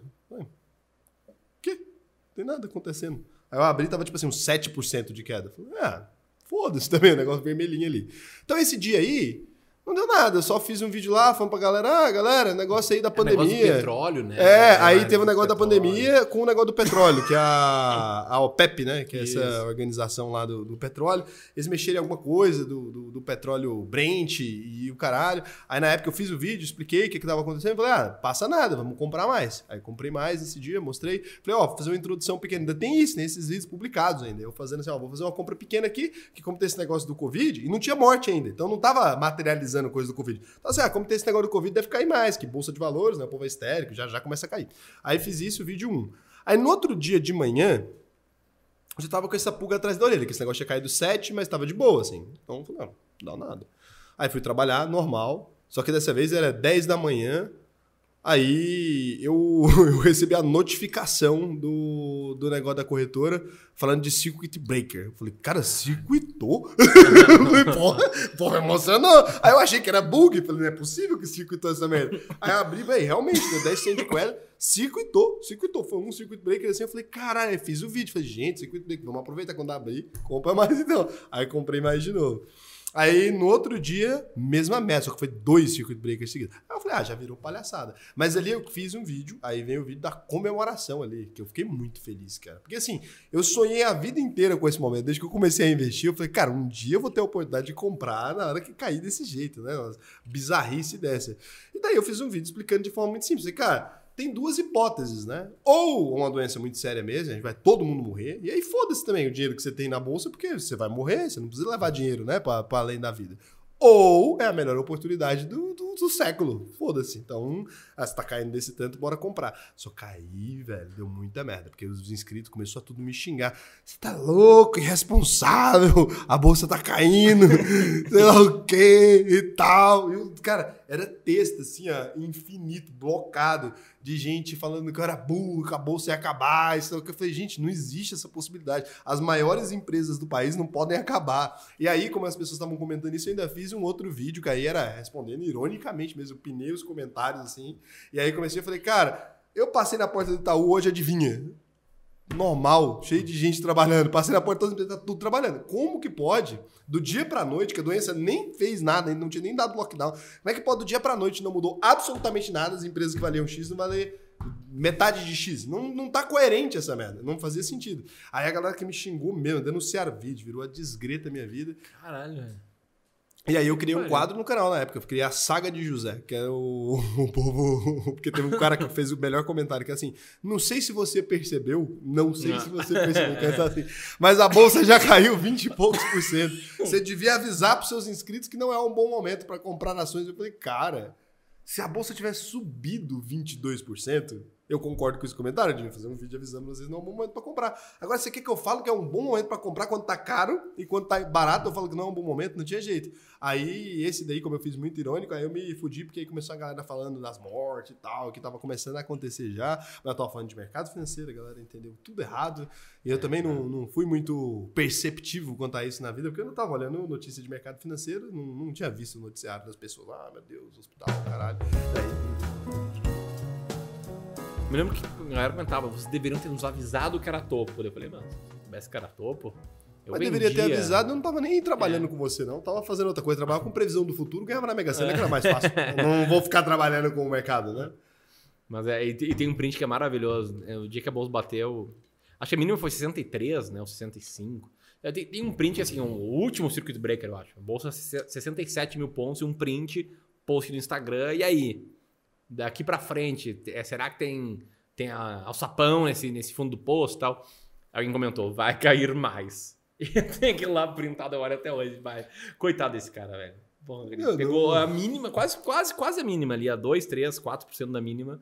Vai cair mais. Vai cair mais. Não... Mas, ao, ao mesmo tempo, a gente tá falando, né? Teve muita gente financeiramente bem educada que fez rebalanceamento, fez, ah, entrou na bolsa e tal. Então, acho que ali, ali as pessoas físicas mandaram bem. Acho que, assim, como, como um todo, não vejo que estão mandando tão bem recentemente, né? No passado teve saída líquida. Agora mas naquela época ali foi- foi- Mas naquela época a galera entrou bem por causa também de vídeos de pessoas indo contra a essa, esse senso comum ali, né? Porque na hora que eu fui, meus inscritos depois começaram a zoar essa galera. Então, tipo assim, não tinha mais como comentar essas coisas. Até hoje, tipo, se eu pego o índice, eu sei que tá funcionando, porque eu ponho a foto só do índice caindo e pergunto, como é que a gente chama isso? Daí a galera começa, tipo, promoção, promoção, promoção. Tipo, cara, bateu 5 mil comentários isso na, na, na, minha comunidade do YouTube no dia que eu postei. Tipo, eu postei o pior queda desse ano passado, assim, era a pior queda de todas mesmo. Tava no pior número do, do ano. Eu peguei o pior dia do índice e postei e falei, como é que a gente chama isso? Aí, Todo pessoal, mundo, tipo, pô, que massa. É, caralho, Aconteceu tá esses foda. dias, eu, eu, queria fazer um conteúdo, tinha uma galera mandando direct, assim, ah, e a Bolsa Norte-Americana, e VVB11 e tal, não para de cair. Você, pá, fazer um conteúdo massa, eu perguntar se as pessoas estão preocupadas ou não, todo mundo falar que sim. Daí eu perguntei, todo mundo não, não, não. Puta que merda, velho. Não consigo desenvolver a linha ah, de Trabalhou, é isso, funcionou. É uma não, comunidade que, que funcionou. funcionou. Era, era uma oportunidade para eu mostrar que não era para se preocupar, que é, que é longo prazo e tal. Mas não deu muito certo, não. Não, teve uns três caras que comentou, né? Ah, vai cair, B3 morreu. Daí os caras pegou e só mandou uns alfacezinhos. Assim, tipo. Aí eu falei, ah, que entendeu. Pelo menos dentro daquele contexto ali a galera foi entendendo. E demora, porque sempre tem gente nova chegando. Então a gente tem uma sensação de que a galera não aprendeu. Mas a galera entendeu ela, ela o raciocínio. Aprendeu e tem gente nova. É, só que tem gente nova entrando todos os dias, né? Então o cara lá, você ensina, o cara faz o curso, entra lá na UVP, eu ensino ele e tal. Ele volta pra comunidade ali mais trabalhado. Só que todo dia tem alguém chegando. Então todo dia tem que explicar a mesma coisa de novo. E às vezes a gente fica com preguiça, a gente, pá, não quero explicar de novo aquilo ali, que eu já falei disso 30 vezes. Não, você não falou disso 30 vezes, falou disso uma vez. É porque todo dia tem gente chegando e tem é. gente saindo, né, cara? Então. Sabe um dia. Um um dia, esse tempo, eu tinha uma discussão lá com a galera do Clube do Valor, que era assim, é, sobre isso, sobre falar sempre a mesma coisa. E aí eu pensei, pensar, não, mas é ossos do ofício, né? Isso é nosso trabalho, chega gente nova e tal. Mas eu pensei, comecei a pensar, poxa, quem, quem que é assim também, né? Quais outras profissões que fazem isso? Tem que explicar sempre os mesmos princípios, tudo. diversificação. Não sei se tudo, mas uma, uma coisa que surgiu ali na discussão foi uh, professor de cursinho professor de cursinho pré-vestibular é o cara que tem uma turma, no ano seguinte tem outra turma. Então. Explica de novo. Explica de novo, mas o que, que, que, esse cara faz, né? Porque explicar sempre a mesma coisa perde a graça até pra gente, né? Explicar sempre a mesma coisa, sempre com os mesmos exemplos. Chega com os caras contam novas histórias. Eles dão novos exemplos. Mais cotidianos pra dar. É, eu achei bem interessante. Porque na época que eu tava no cursinho pré-vestibular, eu lembro de um professor de matemática que usava o exemplo do, do Bolt, o Zayn Bolt. Ele fazia assim, quando ia explicar e tal. E era uma coisa bem daquela época, 2009. E eu pensando, poxa, isso é massa, né? Então, um jeito de eu, tra de eu transformar o meu trabalho numa coisa mais divertida, mais dinâmica, porque, porra, empreendedor gosta de fazer coisa nova, né? Gosta de, pô, vamos lá, qual o próximo projeto e tal. E ensinar sempre a mesma coisa, com os meus exemplos, é o que não tem de novidade, né? Tem uma forma que eu encontrei, pô, vamos em novos exemplos. Ah, quero explicar um viés comportamental, o viés da disponibilidade, né? que é o que fala que a gente dá um peso muito grande para as informações facilmente disponíveis na nossa mente. É, é um dos principais motivos que explicam por que uma estratégia de comprar ações baratas de forma quantitativa funciona. As pessoas elas são enviesadas, os viés da disponibilidade, e elas geralmente pensam que empresas boas de qualidade, caras, vão continuar tendo resultados surpreendentes e melhores porque está facilmente disponível na mente delas. Né? Exemplo, o Magazine Luiza, né? Tava sempre crescendo, sempre superando expectativa. Todo mundo estava muito facilmente disponível que, porra, Magazine Luiza cresce acima do que as pessoas esperam, por mais que as pessoas esperem um crescimento bom. Quando frustra isso, não, não tem quem segure, né? E o mesmo vale para ações baratas. Né? Tu pega, sei lá, uma, uma WIS, perdeu um contrato enorme. As pessoas pensam, porra, o WIS tá na merda, perdeu um contrato enorme. Tá facilmente disponível isso. As ações despencam, ela entra lá no rol das mais baratas porque tá todo mundo botando muito forte, extrapolando no preço dessa empresa um problema que aconteceu recentemente. Uhum. É, e aí eu sempre explicava o viés da disponibilidade com a mesma, a mesma historinha, né? Quando tu olha um acidente de avião, tu com medo de andar de avião e tal. Eu não aguentava mais contar essa história, velho. E alguém me provocou lá e falou, cara, conta uma história nova. Eu fiquei pensando em que, que na nossa vida a gente sofre de viés da disponibilidade. E um ponto que acontece direto, uh, isso é no, nos esportes. Daí eu fui atrás lá do acervo da Folha e fui atrás qual era a capa da Folha de São Paulo no dia da estreia da Copa do Mundo de 2006. Cara, uma capa maravilhosa. Foto do Ronaldinho Gaúcho, que é que tava no auge, com uma parada escrita assim: uh, pesquisa mostra que 82% dos torcedores acreditam que o Brasil vai voltar campeão. Eu falei, porra, isso é o verso da disponibilidade. Tá facilmente disponível na mente das pessoas que o Brasil ia ser era uma equipe boa de futebol, porque tinha sido campeã da última Copa, ganhou a Copa das Confederações, o time jogava muito mesmo. E aí eu procurei ah, a capa do jornal quando o Brasil perdeu, no dia seguinte, que o Brasil foi eliminado. E aí tem uma manchete também maravilhosa, parece que o jornal compactua, né? Ele quer provar meu ponto. Que era o Parreira falando assim, não estava preparado para perder. Porra, o técnico, velho, contra a França, pô, com Zidane, uma puta seleção. Como é que o cara não tava preparado para Tipo, foi uma surpresa enorme. Né? Ó, que, que, ze- que zebra. França forte ganhando o Brasil. Não é zebra, aqui a gente tava com enviesado, porque o viés da Pesado, comunidade achando tava que muito forte. ganhar.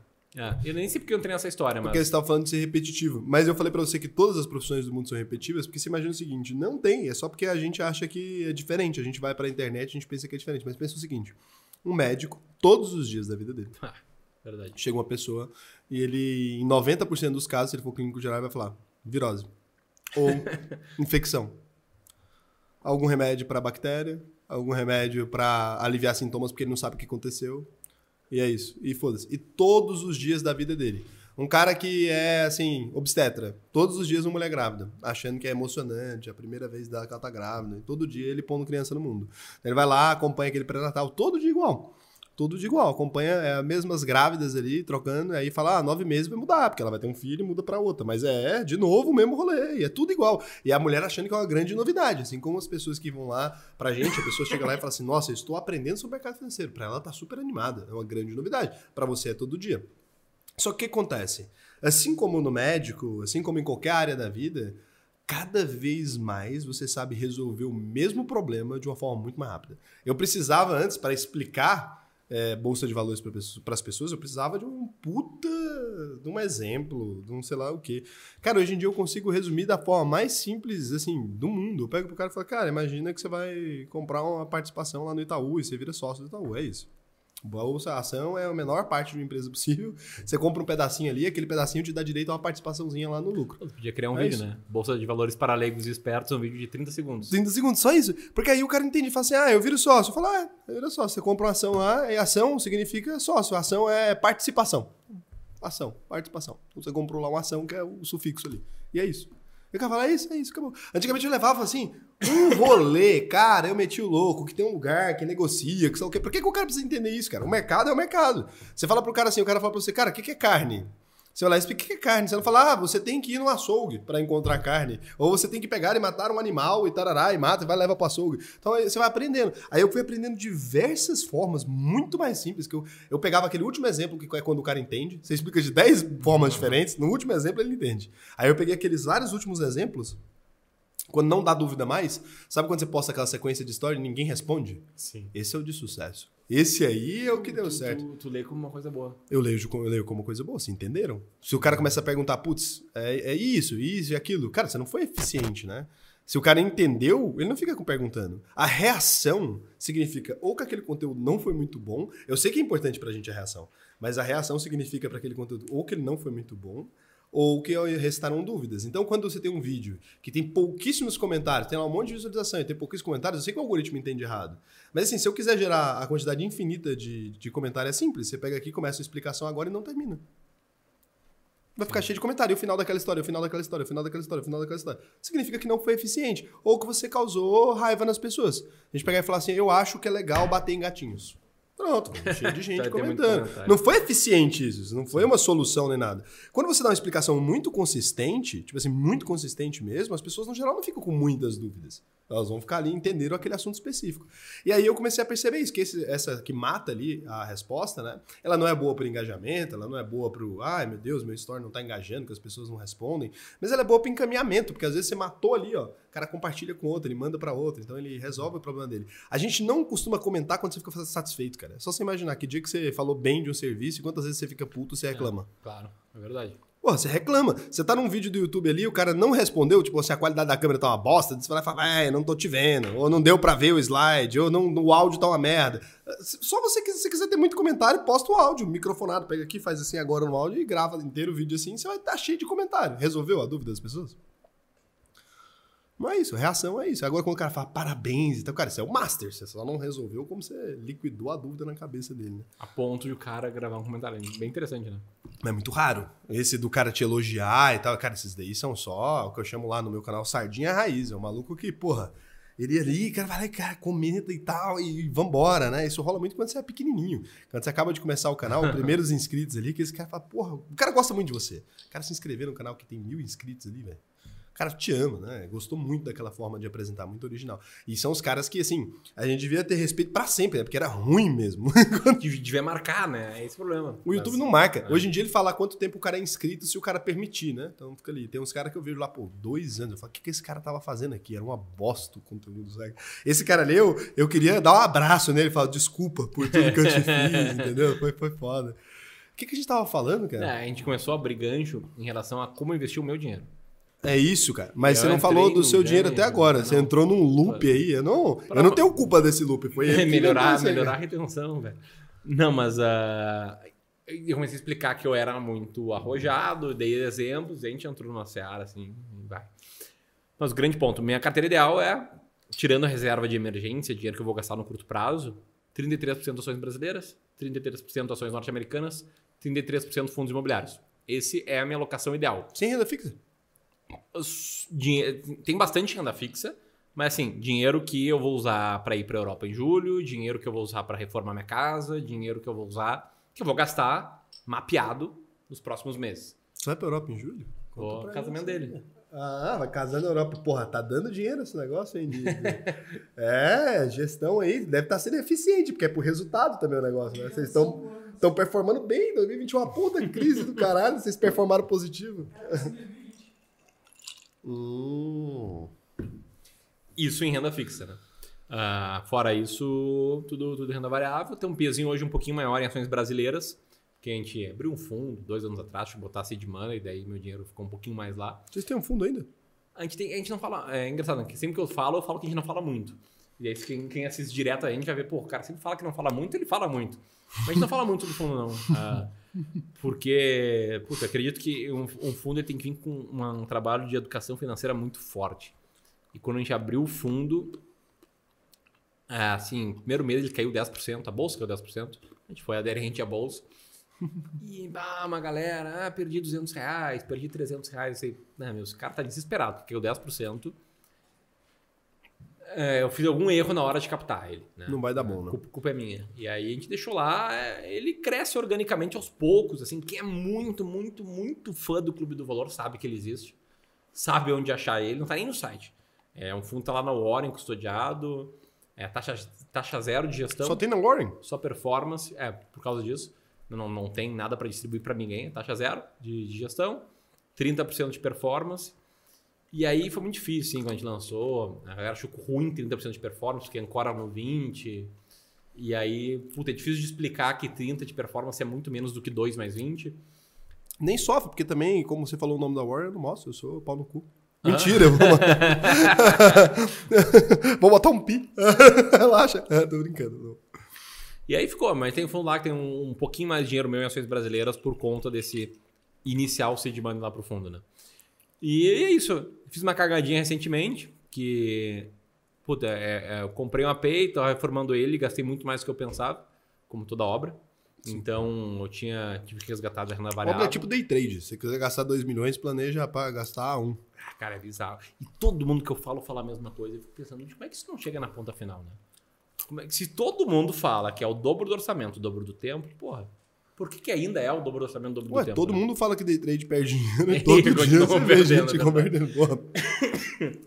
todo mundo. Os day trader. Você pega o vídeo dos caras que é sério e eles começam falando, ó... Oh, não vai dar dinheiro isso aqui. É, se vem você... a ser um dos 3%. Se você esperava ganhar dinheiro. Não, o cara tem cara que fala mesmo. Se você esperava ganhar dinheiro, vai dar errado. Isso aqui é uma profissão. Estuda-se muito, demora pra caralho. E daí eu sempre fico pensando, né? O cara fala, ó, oh, vai ter que estudar quatro anos para você começar a ganhar 100 reais por dia. Eu falo, porra, vira Uber. Mais rápido. Em um dia, né? Tu ganha 100 reais por dia. Pô, não faz sentido.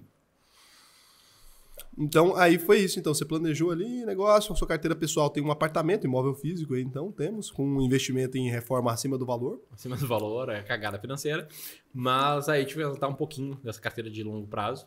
Uh, e é isso. O resto tá. Ah, assunto nem olho, nem sei como é que tá. Nem sei como é que tá a performance lá. Então, uma bela estratégia. É uma mistura ali de um valor investing. Você faz rebalanceamento na sua? Não faz, né? Uhum. Faz. Então, um valor investing com rebalanceamento. Pô, devia. usar o diagrama do Cerrado. Ele não é feito para isso, porque eu não acredito em venda, mas eu criei um sistema que ele mostra direitinho quanto que você comprar. precisa rebalancear de acordo com os critérios que você definiu. Caralho. Vou liberar para você depois. Só é para quem é meu aluno. Mas realmente é genial. A gente mostra ali, porque seria perfeito para os caras que fazem balanceamento dinâmico, mas é porque eu não acredito na venda, né? Então eu só uso para aportar na certa. Eu ensino os caras a aportar na certa. O cara define os critérios, objetivos, da maneira que você acredita também. Então, isso é até aí a gente concorda, a gente só não concorda na venda. Assim, não vende nunca.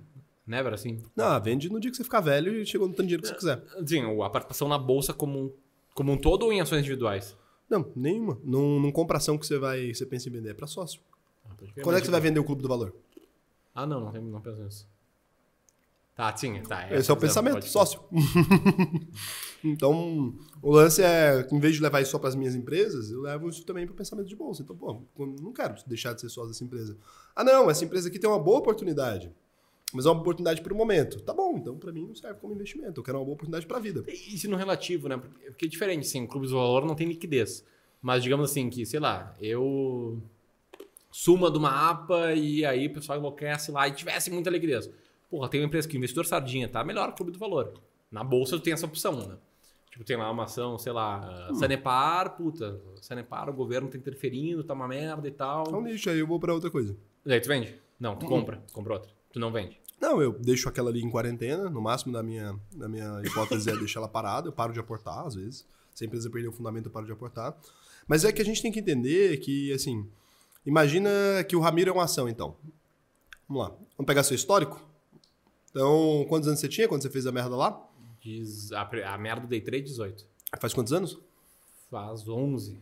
Só que eu era sócio do Ramiro quando ele tava juntando dinheiro ali. Ele não tava tão ruim. Ele tava juntando dinheiro no envelope, ele tinha 12 anos, ele tava juntando dinheiro ali no envelope Parecia dele. ter um futuro bom, né? Só fez merda. Parecia ter um futuro promissor, cara, o Ramiro. Tô investindo nele ali, fazia sentido, os fundamentos tá ok, tinha um dinheiro no envelope. Dinheiro no envelope, principal linha de caixa ali, tá tudo rolando, legal. Ramiro começa ali a mexer com as coisas erradas, né? Não é uma coisa muito eficiente. Naquele momento, cara, não preciso vender o Ramiro. Boto o Ramiro ali de quarentena. Parei de, de acreditar também, né? Porra, você também me fudeu. Baita otário, né? Começou a mexer, merda. Aí você vai ali, entra na sala de day trade do MSN. Beleza, só que eu já não invisto em você tem um tempão. Então o dinheiro que eu tinha lá, tá lá. Mas beleza, você já tinha me rendido um pouquinho, porque aquela época que você começou a acumular patrimônio tava ok. Começou a cair, começou a deteriorar os fundamentos. Eu posso sair agora. Eu teria perdido o Clube do Valor. Interessante. Eu ia me fuder pra caralho. Eu teria perdido. Pra você aceitar ter boas ações na empresa, aquele negócio tipo, o Magazine Luiza tava fechando capital, sobe depois loucamente, e aí beleza, você fica ali. Você pega a Raia Drogazil, mesmo cenário, tava uma situação muito difícil, sobe depois pra. Pra você aceitar ter esses cases, que você vai ter uma evolução muito grande, você vai ter que aceitar ter merda na carteira. É isso. Você não vai conseguir pegar esse pá, se você ficar vendendo. E a maioria vai ser merda, né? Porque, assim, estatisticamente falando, a maioria das ações tem desempenho ruim. A maioria das ações tem desempenho ruim, você tá sobe bem 10.000% diversificado. E... E aí uma sobe ali muito mais e vai ter uma recompensa. É porque se você ficar tentando prever o futuro, que é esse que eu tenho dificuldade. Então, beleza, eu vou pegar aquelas ações ali e vou começar a ficar tentando prever o que, que vai acontecer. Eu tenho a sensação de que eu não vou acertar essas previsões. Eu acho que. tenho certeza. Nada contra, mas acho que ser humano não consegue. Então, acho que eu não vou conseguir prever. Como eu não vou conseguir prever, cara, eu não sei se aquilo é o Ramiro ou se é o fulano da esquina que tentou day trade e virou mendigo. Eu não sei. Ah, Com as informações que eu tenho disponíveis naquele momento, não é suficiente para tomar essa decisão. Se eu saio ali, beleza, eu consigo abarcar um- um- uma perda ali, né? E, e diminuir a perda, talvez, fazer uma gestão ativa para quem gere fundo, essas coisas. Se eu não sair, beleza, eu posso ter esse cara que vai a zero, mas zero é só zero mesmo, não tem como cair mais que zero. E eu posso ter um ganho limitado ali, que provavelmente as, as, as proporções ali não são boas. Eu larguei de investir no cara, porque os indicadores fuderam. Mas na teoria ali, quando ele acertar ali, ah, você vai ter uma grande evolução se você ficar fazendo uma gestão ativa. Mas eu percebo que não, não, não é muito coerente. Quando eu vejo carteira de quem movimenta loucamente, e você olha pra minha carteira pública lá no canal, que não teve movimento nenhum de venda, você vai ver que tá performando muito melhor. Eu olho para os gestores, os caras mais fodas, são muito melhores que eu nisso. E eu vejo que o fato deles serem fodas e acharem que conseguem prever o futuro, né, acreditar de alguma maneira, que fala assim, eu vou dar certo nisso aqui, Que era o viés da excesso de confiança. é excesso de confiança, daí o cara acaba se fudendo. Então eu acabei tomando essa decisão ali. E eu entendo que não é a decisão mais certa do mundo, não. É claro que deve ser melhor o cara ficar tentando fazer as previsões ali e tal. Só que eu parto do princípio de que a minha capacidade é inferior a, a essa de Mas tem que prever. ser. Tem que ser. Eu parto desse princípio que eu não sou tão inteligente. É, é isso que a gente tá bem alinhado. A, a, a lógica de ter uma estratégia quantitativa é que, cara, Eu não vou saber escolher as melhores ações. Não vou, vou errar. E aí é isso. Aí como eu vou errar, não quero errar vendendo o Ramiro. Porra, o maluco tava ali fazendo merda, mas, pô, se eu tivesse só deixado ele quieto. eu, quero, eu quero o clube do valor. Vou ter que esperar, vou ter que aceitar que existe altos e baixos dentro do histórico de uma empresa. Nem sempre tá boa, mesmo eu podendo ter liquidez ali, né? Então é isso. É... Mas eu acredito muito no modelo que, que você faz. Acho que, inclusive, para a gestão de dinheiro dos outros é o mais eficiente possível, porque o cara não está pronto para para entender isso. O cara não, não tem esse nível de. Porque com o próprio dinheiro também é, é uma situação muito confortável, né, cara? Você vai ali e fala assim: ah, eu fiz a maior merda do mundo. Ninguém me cobra, né? tem, tem o meu horizonte temporal. É, é isso. E você tem que tomar um cuidado, porque assim, você tem que entender que aquele cara tá num momento de vida diferente, ou aquele cara não tem a mesma informação que a sua, ou às vezes aquele cara tá numa situação em que, tipo assim, olha. Eu confio pra caramba em você e confia mesmo, né? Porque deu o dinheiro dele para você cuidar. Mas assim, eu não quero passar por isso. Eu não, não quero viver esse momento. Você tem sua última cerveja aqui, ó. Bora, né? É, a Não, última. vamos deixar uma. E acho que esse é um ponto que eu queria ter te perguntado, que era a sua estratégia. Acho que você foi muito claro, muito coerente mesmo. Eu imaginava que ia ser, mas foi. Cheio foi... de termo técnico, mas acho que a galera entendeu, né? Não, entendeu? Se a não entendeu, comenta. Ah, se entendeu, comenta, porque aí a gente aproveita e já corrobora com o meu argumento de quando fica mais explicado as pessoas comentam. É. Se não tiver nenhum comentário, a gente vai poder falar, ah, é porque deu certo. Olha que maravilha, né? Essas teorias servem muito a gente, assim. Saindo dessa coisa, beleza, você é um cara bem sucedido lá, tem filhos? Não, mas quero. Não tem filhos ainda? Casado? Quase, estou noivo. Noiva há quanto tempo? E em 3, 4 meses. Plantou uma árvore? Plantei quando era criança, cara. Escreveu livro? E escrevi um livro, Mestre Capitalismo. Tá faltando esse filho agora, então o que vai rolar aí em algum momento, quando você quiser, fechou a trinca. O que, que é a coisa mais importante pra você, no geral, assim? Vai, você falou muito de investimento, estratégia, caralho. Mas no fim das contas a gente investe, né? Pelo menos na nossa filosofia de investimento, que é bem parecida, é pra viver, não é pra ficar vivendo em frente ao Exato. computador. Então, o que, que é a coisa E é mais um ponto que importante? eu tô cada vez dando mais a sério, cara. Porque ah, a gente trabalha muito pra fazer o nosso trabalho chegar mais longe, né? Eu vejo que tu trabalha pra caralho. ah, e identifico muito com isso, mas, cara, pra mim, cada vez mais sendo mais clareza sobre o que que é importante pra mim e colocando meu tempo e minha energia nisso. Cara, e pra mim, a família. Né? Por isso que tu pergunta, pô, tu tem filho? Não tem, mas, cara, tô louco pra ter. Ah, vai ser a minha realização, assim, de vida, ter filhos, formar uma família grande. Que a família é grande, cara? Cara, eu, eu gostaria de ter quatro filos. tá? Eu acho que a minha noiva, se ela ouvir esse podcast até esse momento, ela é uma heroína, porque ela não gosta muito de investimentos, ela me vê lá, entende, né? Mas tá já ouvindo até agora, ela sabe que eu incomodo para ter quatro, mas já, já, já estamos fechados em três. Fechados em três. Se o Mas terceiro é que- for gêmeo, vai. Mas fechou em três ali e tem aquela etapa, depois que tem um filho ali, que é esse o momento de brilhar, segundo meu tio. Tem um tio meu que ele queria ter mais filhos. E ele falou que a mulher, depois que ela acaba de engravidar ali, e aí começa a amamentar e tal, tem um momento ali que ela acha que não vai engravidar, não. Ela põe na cabeça dela que não engravida na sequência. Daí se for, nesse daí, é nessa data que, que mora o detalhe. Então essa daí você pode ter o seu quarto. Meu sonho. Mas enfim, eu passo muito tempo com a minha família. Porra, a- eu tenho três sobrinhos agora. E, cara, eles mudaram a minha vida, assim, muito pra melhor. Gosto muito de estar próximo deles. É, é o que eu gosto demais. Até tem um detalhe, né? Tu me convidou pra gravar aqui num sábado, eu acho, né? Foi. É, eu não disse que não podia sábado, tinha um compromisso, era estar com a minha família. Eu não quis ser o cuzão falando, ah, meu, vou estar com a minha família, desculpa aí. Tenho mais o que Trabalho. fazer, tô, tô É. de boa. Cara, e pior que eu super entenderia. Eu não. Eu não faço nenhum juízo de valor, de prioridade de ninguém. Sempre falo assim, porra, não, eu tenho que ir num prostíbulo do lado de casa, que é muito importante pra mim no sábado. Eu falo, ah, é estranho. Mas você me fala, eu tô com a família no sábado, eu falo, pô, ok, faz sentido que você esteja. Acho que a gente tem que ter prioridade mesmo, porque, ah, principalmente, acho que isso vem do fato de você não ser paulista, cara. Paulista, a prioridade é sempre o trabalho, né? Você pergunta pra pessoa. Mas sabe que eu gosto? Eu, eu, eu, eu gosto demais de trabalhar, tá? Eu também. Só que, é, eu sei. Mas a função da vida não é o trabalho. Não, o trabalho, se, se usado com algo que tu acredita muito tal, que, que é o que a gente faz, porra, ele é uma coisa muito legal, né? Só que tu conseguir elencar prioridades, porra, eu acho que é uma coisa que me, me fez sentir muito mais confortável com as minhas decisões. Um exemplo básico, né? É, também não é de São Paulo, não sabe como, é- como seria importante, seria bom pra empresa vir pra cá, tá aqui, tá mais perto da galera. Mas, cara, eu acho do caralho ficar em Porto Alegre, não tem nenhuma chance de sair Você de viu Porto que eles Alegre. conseguiram fingir que eles não existiam passando. Vocês realmente acham que funciona é impressionante. Eles queriam pôr água na mesa. E aí, tipo assim. Ele não tem condição, não faz nenhum sentido isso. Ele passou a água pra ele. Chegou, eles vieram no passinho, tipo, botou água. Obrigado. Muito obrigado. E eu atrapalhei tudo, né? Que eu sou um babaca. Eu podia ter só ficado quieto, né? É. Então, não veio pra São Paulo prejuízos aí que você ia explicar de não ter vindo pra São Paulo. É, não, não, que prejuízo, mas, cara, eu fico muito mais confortável sabendo que eu vou ficar em Porto Alegre. Por isso comprei uma AP, inclusive, né? Sei que não vou sair de Porto Alegre. E acho que é isso. Assim, o mais importante pra mim é a família. E entendo que isso não é pra todo mundo, tá tudo certo, né? Não tem que ter juízo de valor. Quando comecei a falar, quando comecei a ter essa clareza, comecei a falar isso, ah, eu, eu sempre, só pra contextualizar, né? Eu sempre, como eu trabalho muito, sempre tive muita dificuldade de entender aquele conceito de equilíbrio. Uma coisa que eu li muito, né? Equilíbrio, trabalho e vida e tal. E, e eu achava meio estranho, porque, cara, eu consigo ser muito próximo da família e eu consigo trabalhar pra caralho. Então, na minha cabeça, eu encontro equilíbrio trabalho-vida. Aí eu li um artigo do Ryan Holiday, que é o cara que fala sobre estoicismo. É um autor de vários livros. É, sobre. é, tem um livro que é O Ego é o Inimigo, uns livros bem interessantes. Eu li um artigo dele que ele fala o seguinte: é, é o seguinte, trabalho, família, vida social. Escolha dois. E aí pô, foi- a coisa que mais vi- virou a chave assim em mim em- sobre como encontrar um equilíbrio. Tu não consegue fazer os três bem. Se tentar fazer os três bem, tu tá fudido. Tu vai fazer os três mal.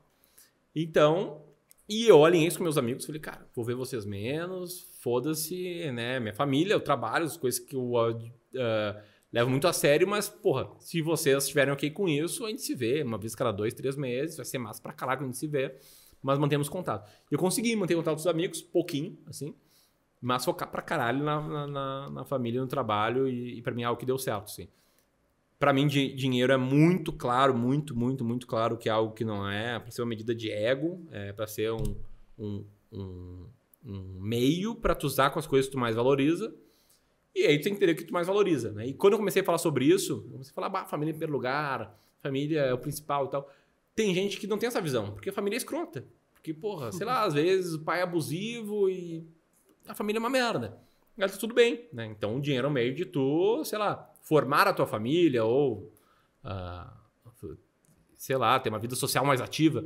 Mas eu acho que é, é isso, sim. Dinheiro tem que ser um meio, é uma coisa que a gente tenta transmitir. É difícil, né? Tu conectar um vídeo sobre quais ações comprar com dinheiro tem que ser um meio para para tu usar com o que é importante para ti, mas é isso que isso que eu valorizo muito, sim. Ah, família, relacionamento e, e, e fazer um trabalho aí que tu consiga consiga dormir feliz assim, que tá fazendo.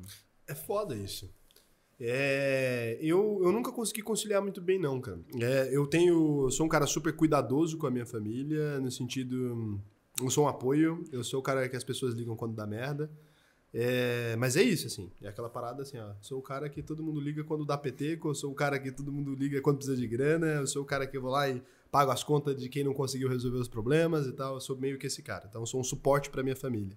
Mas não adianta contar comigo pra estar presente no aniversário, no churrasco, não sei lá do que, que não vai rolar. Porque eu não consigo equilibrar mesmo ali, não. não tô sempre em falta com isso. Acho que o trabalho pesou demais. Eu fui tentando modificar isso ao longo da vida, assim. Mas eu entendo também como fase, assim, porque já foi muito pior. Já foi a fase assim que eu não realmente eu só trabalhava, acordava, trabalhava o dia inteiro, chegava em casa, bebia, dormia, trabalhava de novo. Então foi isso a vida inteira. E agora tá começando a a conseguir ali ter um Porra. pouquinho mais de existência ali, Cara, né? cheio de empresa, assim. Hã? Pô, porque tu é sócio de várias empresas, né? Sim. É, eu fico pensando, pô, deve trabalhar mais que a gente. A gente trabalha bastante, pra caralho, assim. Tá Mas é desequilibrado mesmo. Não, tô conseguindo melhorar. Melhorar, Tô conseguindo pô. melhorar, assim, mas assim, eu não, não consigo. Tipo assim, não, às vezes eu não vou no aniversário da minha avó, cara. Minha avó tá velha, eu sei que ela vai morrer, eu sei que eu vou me arrepender disso. Mas é aquela coisa que, tipo assim, eu não consigo mesmo. Eu marquei uma reunião antes, eu não lembrava da data, daí marquei a reunião ali e eu falar, ah, entre a reunião e ter que ir lá e cancelar a reunião, aí eu escolho sempre o trabalho. Então eu fui escolhendo sempre o trabalho ali. E eu acho que é uma ideia idiota mesmo. Acho que você tá é mais sensato fazer dessa maneira. Mas não é porque eu quero, não é porque eu acho que dinheiro é mais importante. Não é isso que é o lance. É porque assim, eu tenho muito essa coisa de, do compromisso que eu firmei, sabe? Daquilo que eu falei, cara, tem pessoas que dependem daquilo ali, tem pessoas que eu dei a palavra que eu faria daquele jeito, que eu ia desempenhar dessa maneira. Aí eu fico, cara, se eu vacilar com isso aqui, se a peteca cair ali, eu vou, eu vou me sentir muito mais mal do que de perder, talvez, o, o aniversário de alguém que eu amo e tal. Então acho que às vezes é um, um auto-sacrifício burro, assim. Então é. Mas e uma provocação, tá? Ah, teve anos que eu trabalhei mais que eu trabalho hoje. Trabalho pra caralho ainda, mas, cara, teve ano que era todo final de semana, das 5 da manhã às 10 da noite, em especial no início da empresa. E a minha performance melhorou muito quando eu consegui, cara, saber que eu não tava perdendo coisa importante, sabendo que eu tava, porra, mais tranquilo. Uma coisa que eu percebi, eh, no ano passado, inclusive, que, cara, eu saía de férias, eu passava uma semana com a minha noiva num resort. Cara, eu não participava das reuniões, porque eu estava de férias, né? então não, não participava de nenhuma reunião. As decisões tomadas nessas reuniões eram as mesmas que seriam se eu tivesse Não mudou nada. Não mudou nada, né? não mudou nada. Ah, e aí, eu, como eu tava lá com ela, um clima bom, lá, lá que eu pedi ela em casamento, inclusive, cara, eu ficava fazendo conteúdo e eu fazia um conteúdo muito mais leve, velho. Muito, Muito mais, mais boa. tranquilo, mais interessante. Então, era muito louco, porque eu saía de férias e eu gerava muito mais resultado do que quando eu tava trabalhando. Isso me fez pensar pra caralho, porque, porra, eu trabalho muito. Eu tô de férias, eu gero mais resultado e, e nosso primeiro valor da empresa chama Valorizamos Trabalho Duro e Resultados. E fico pensando, porra.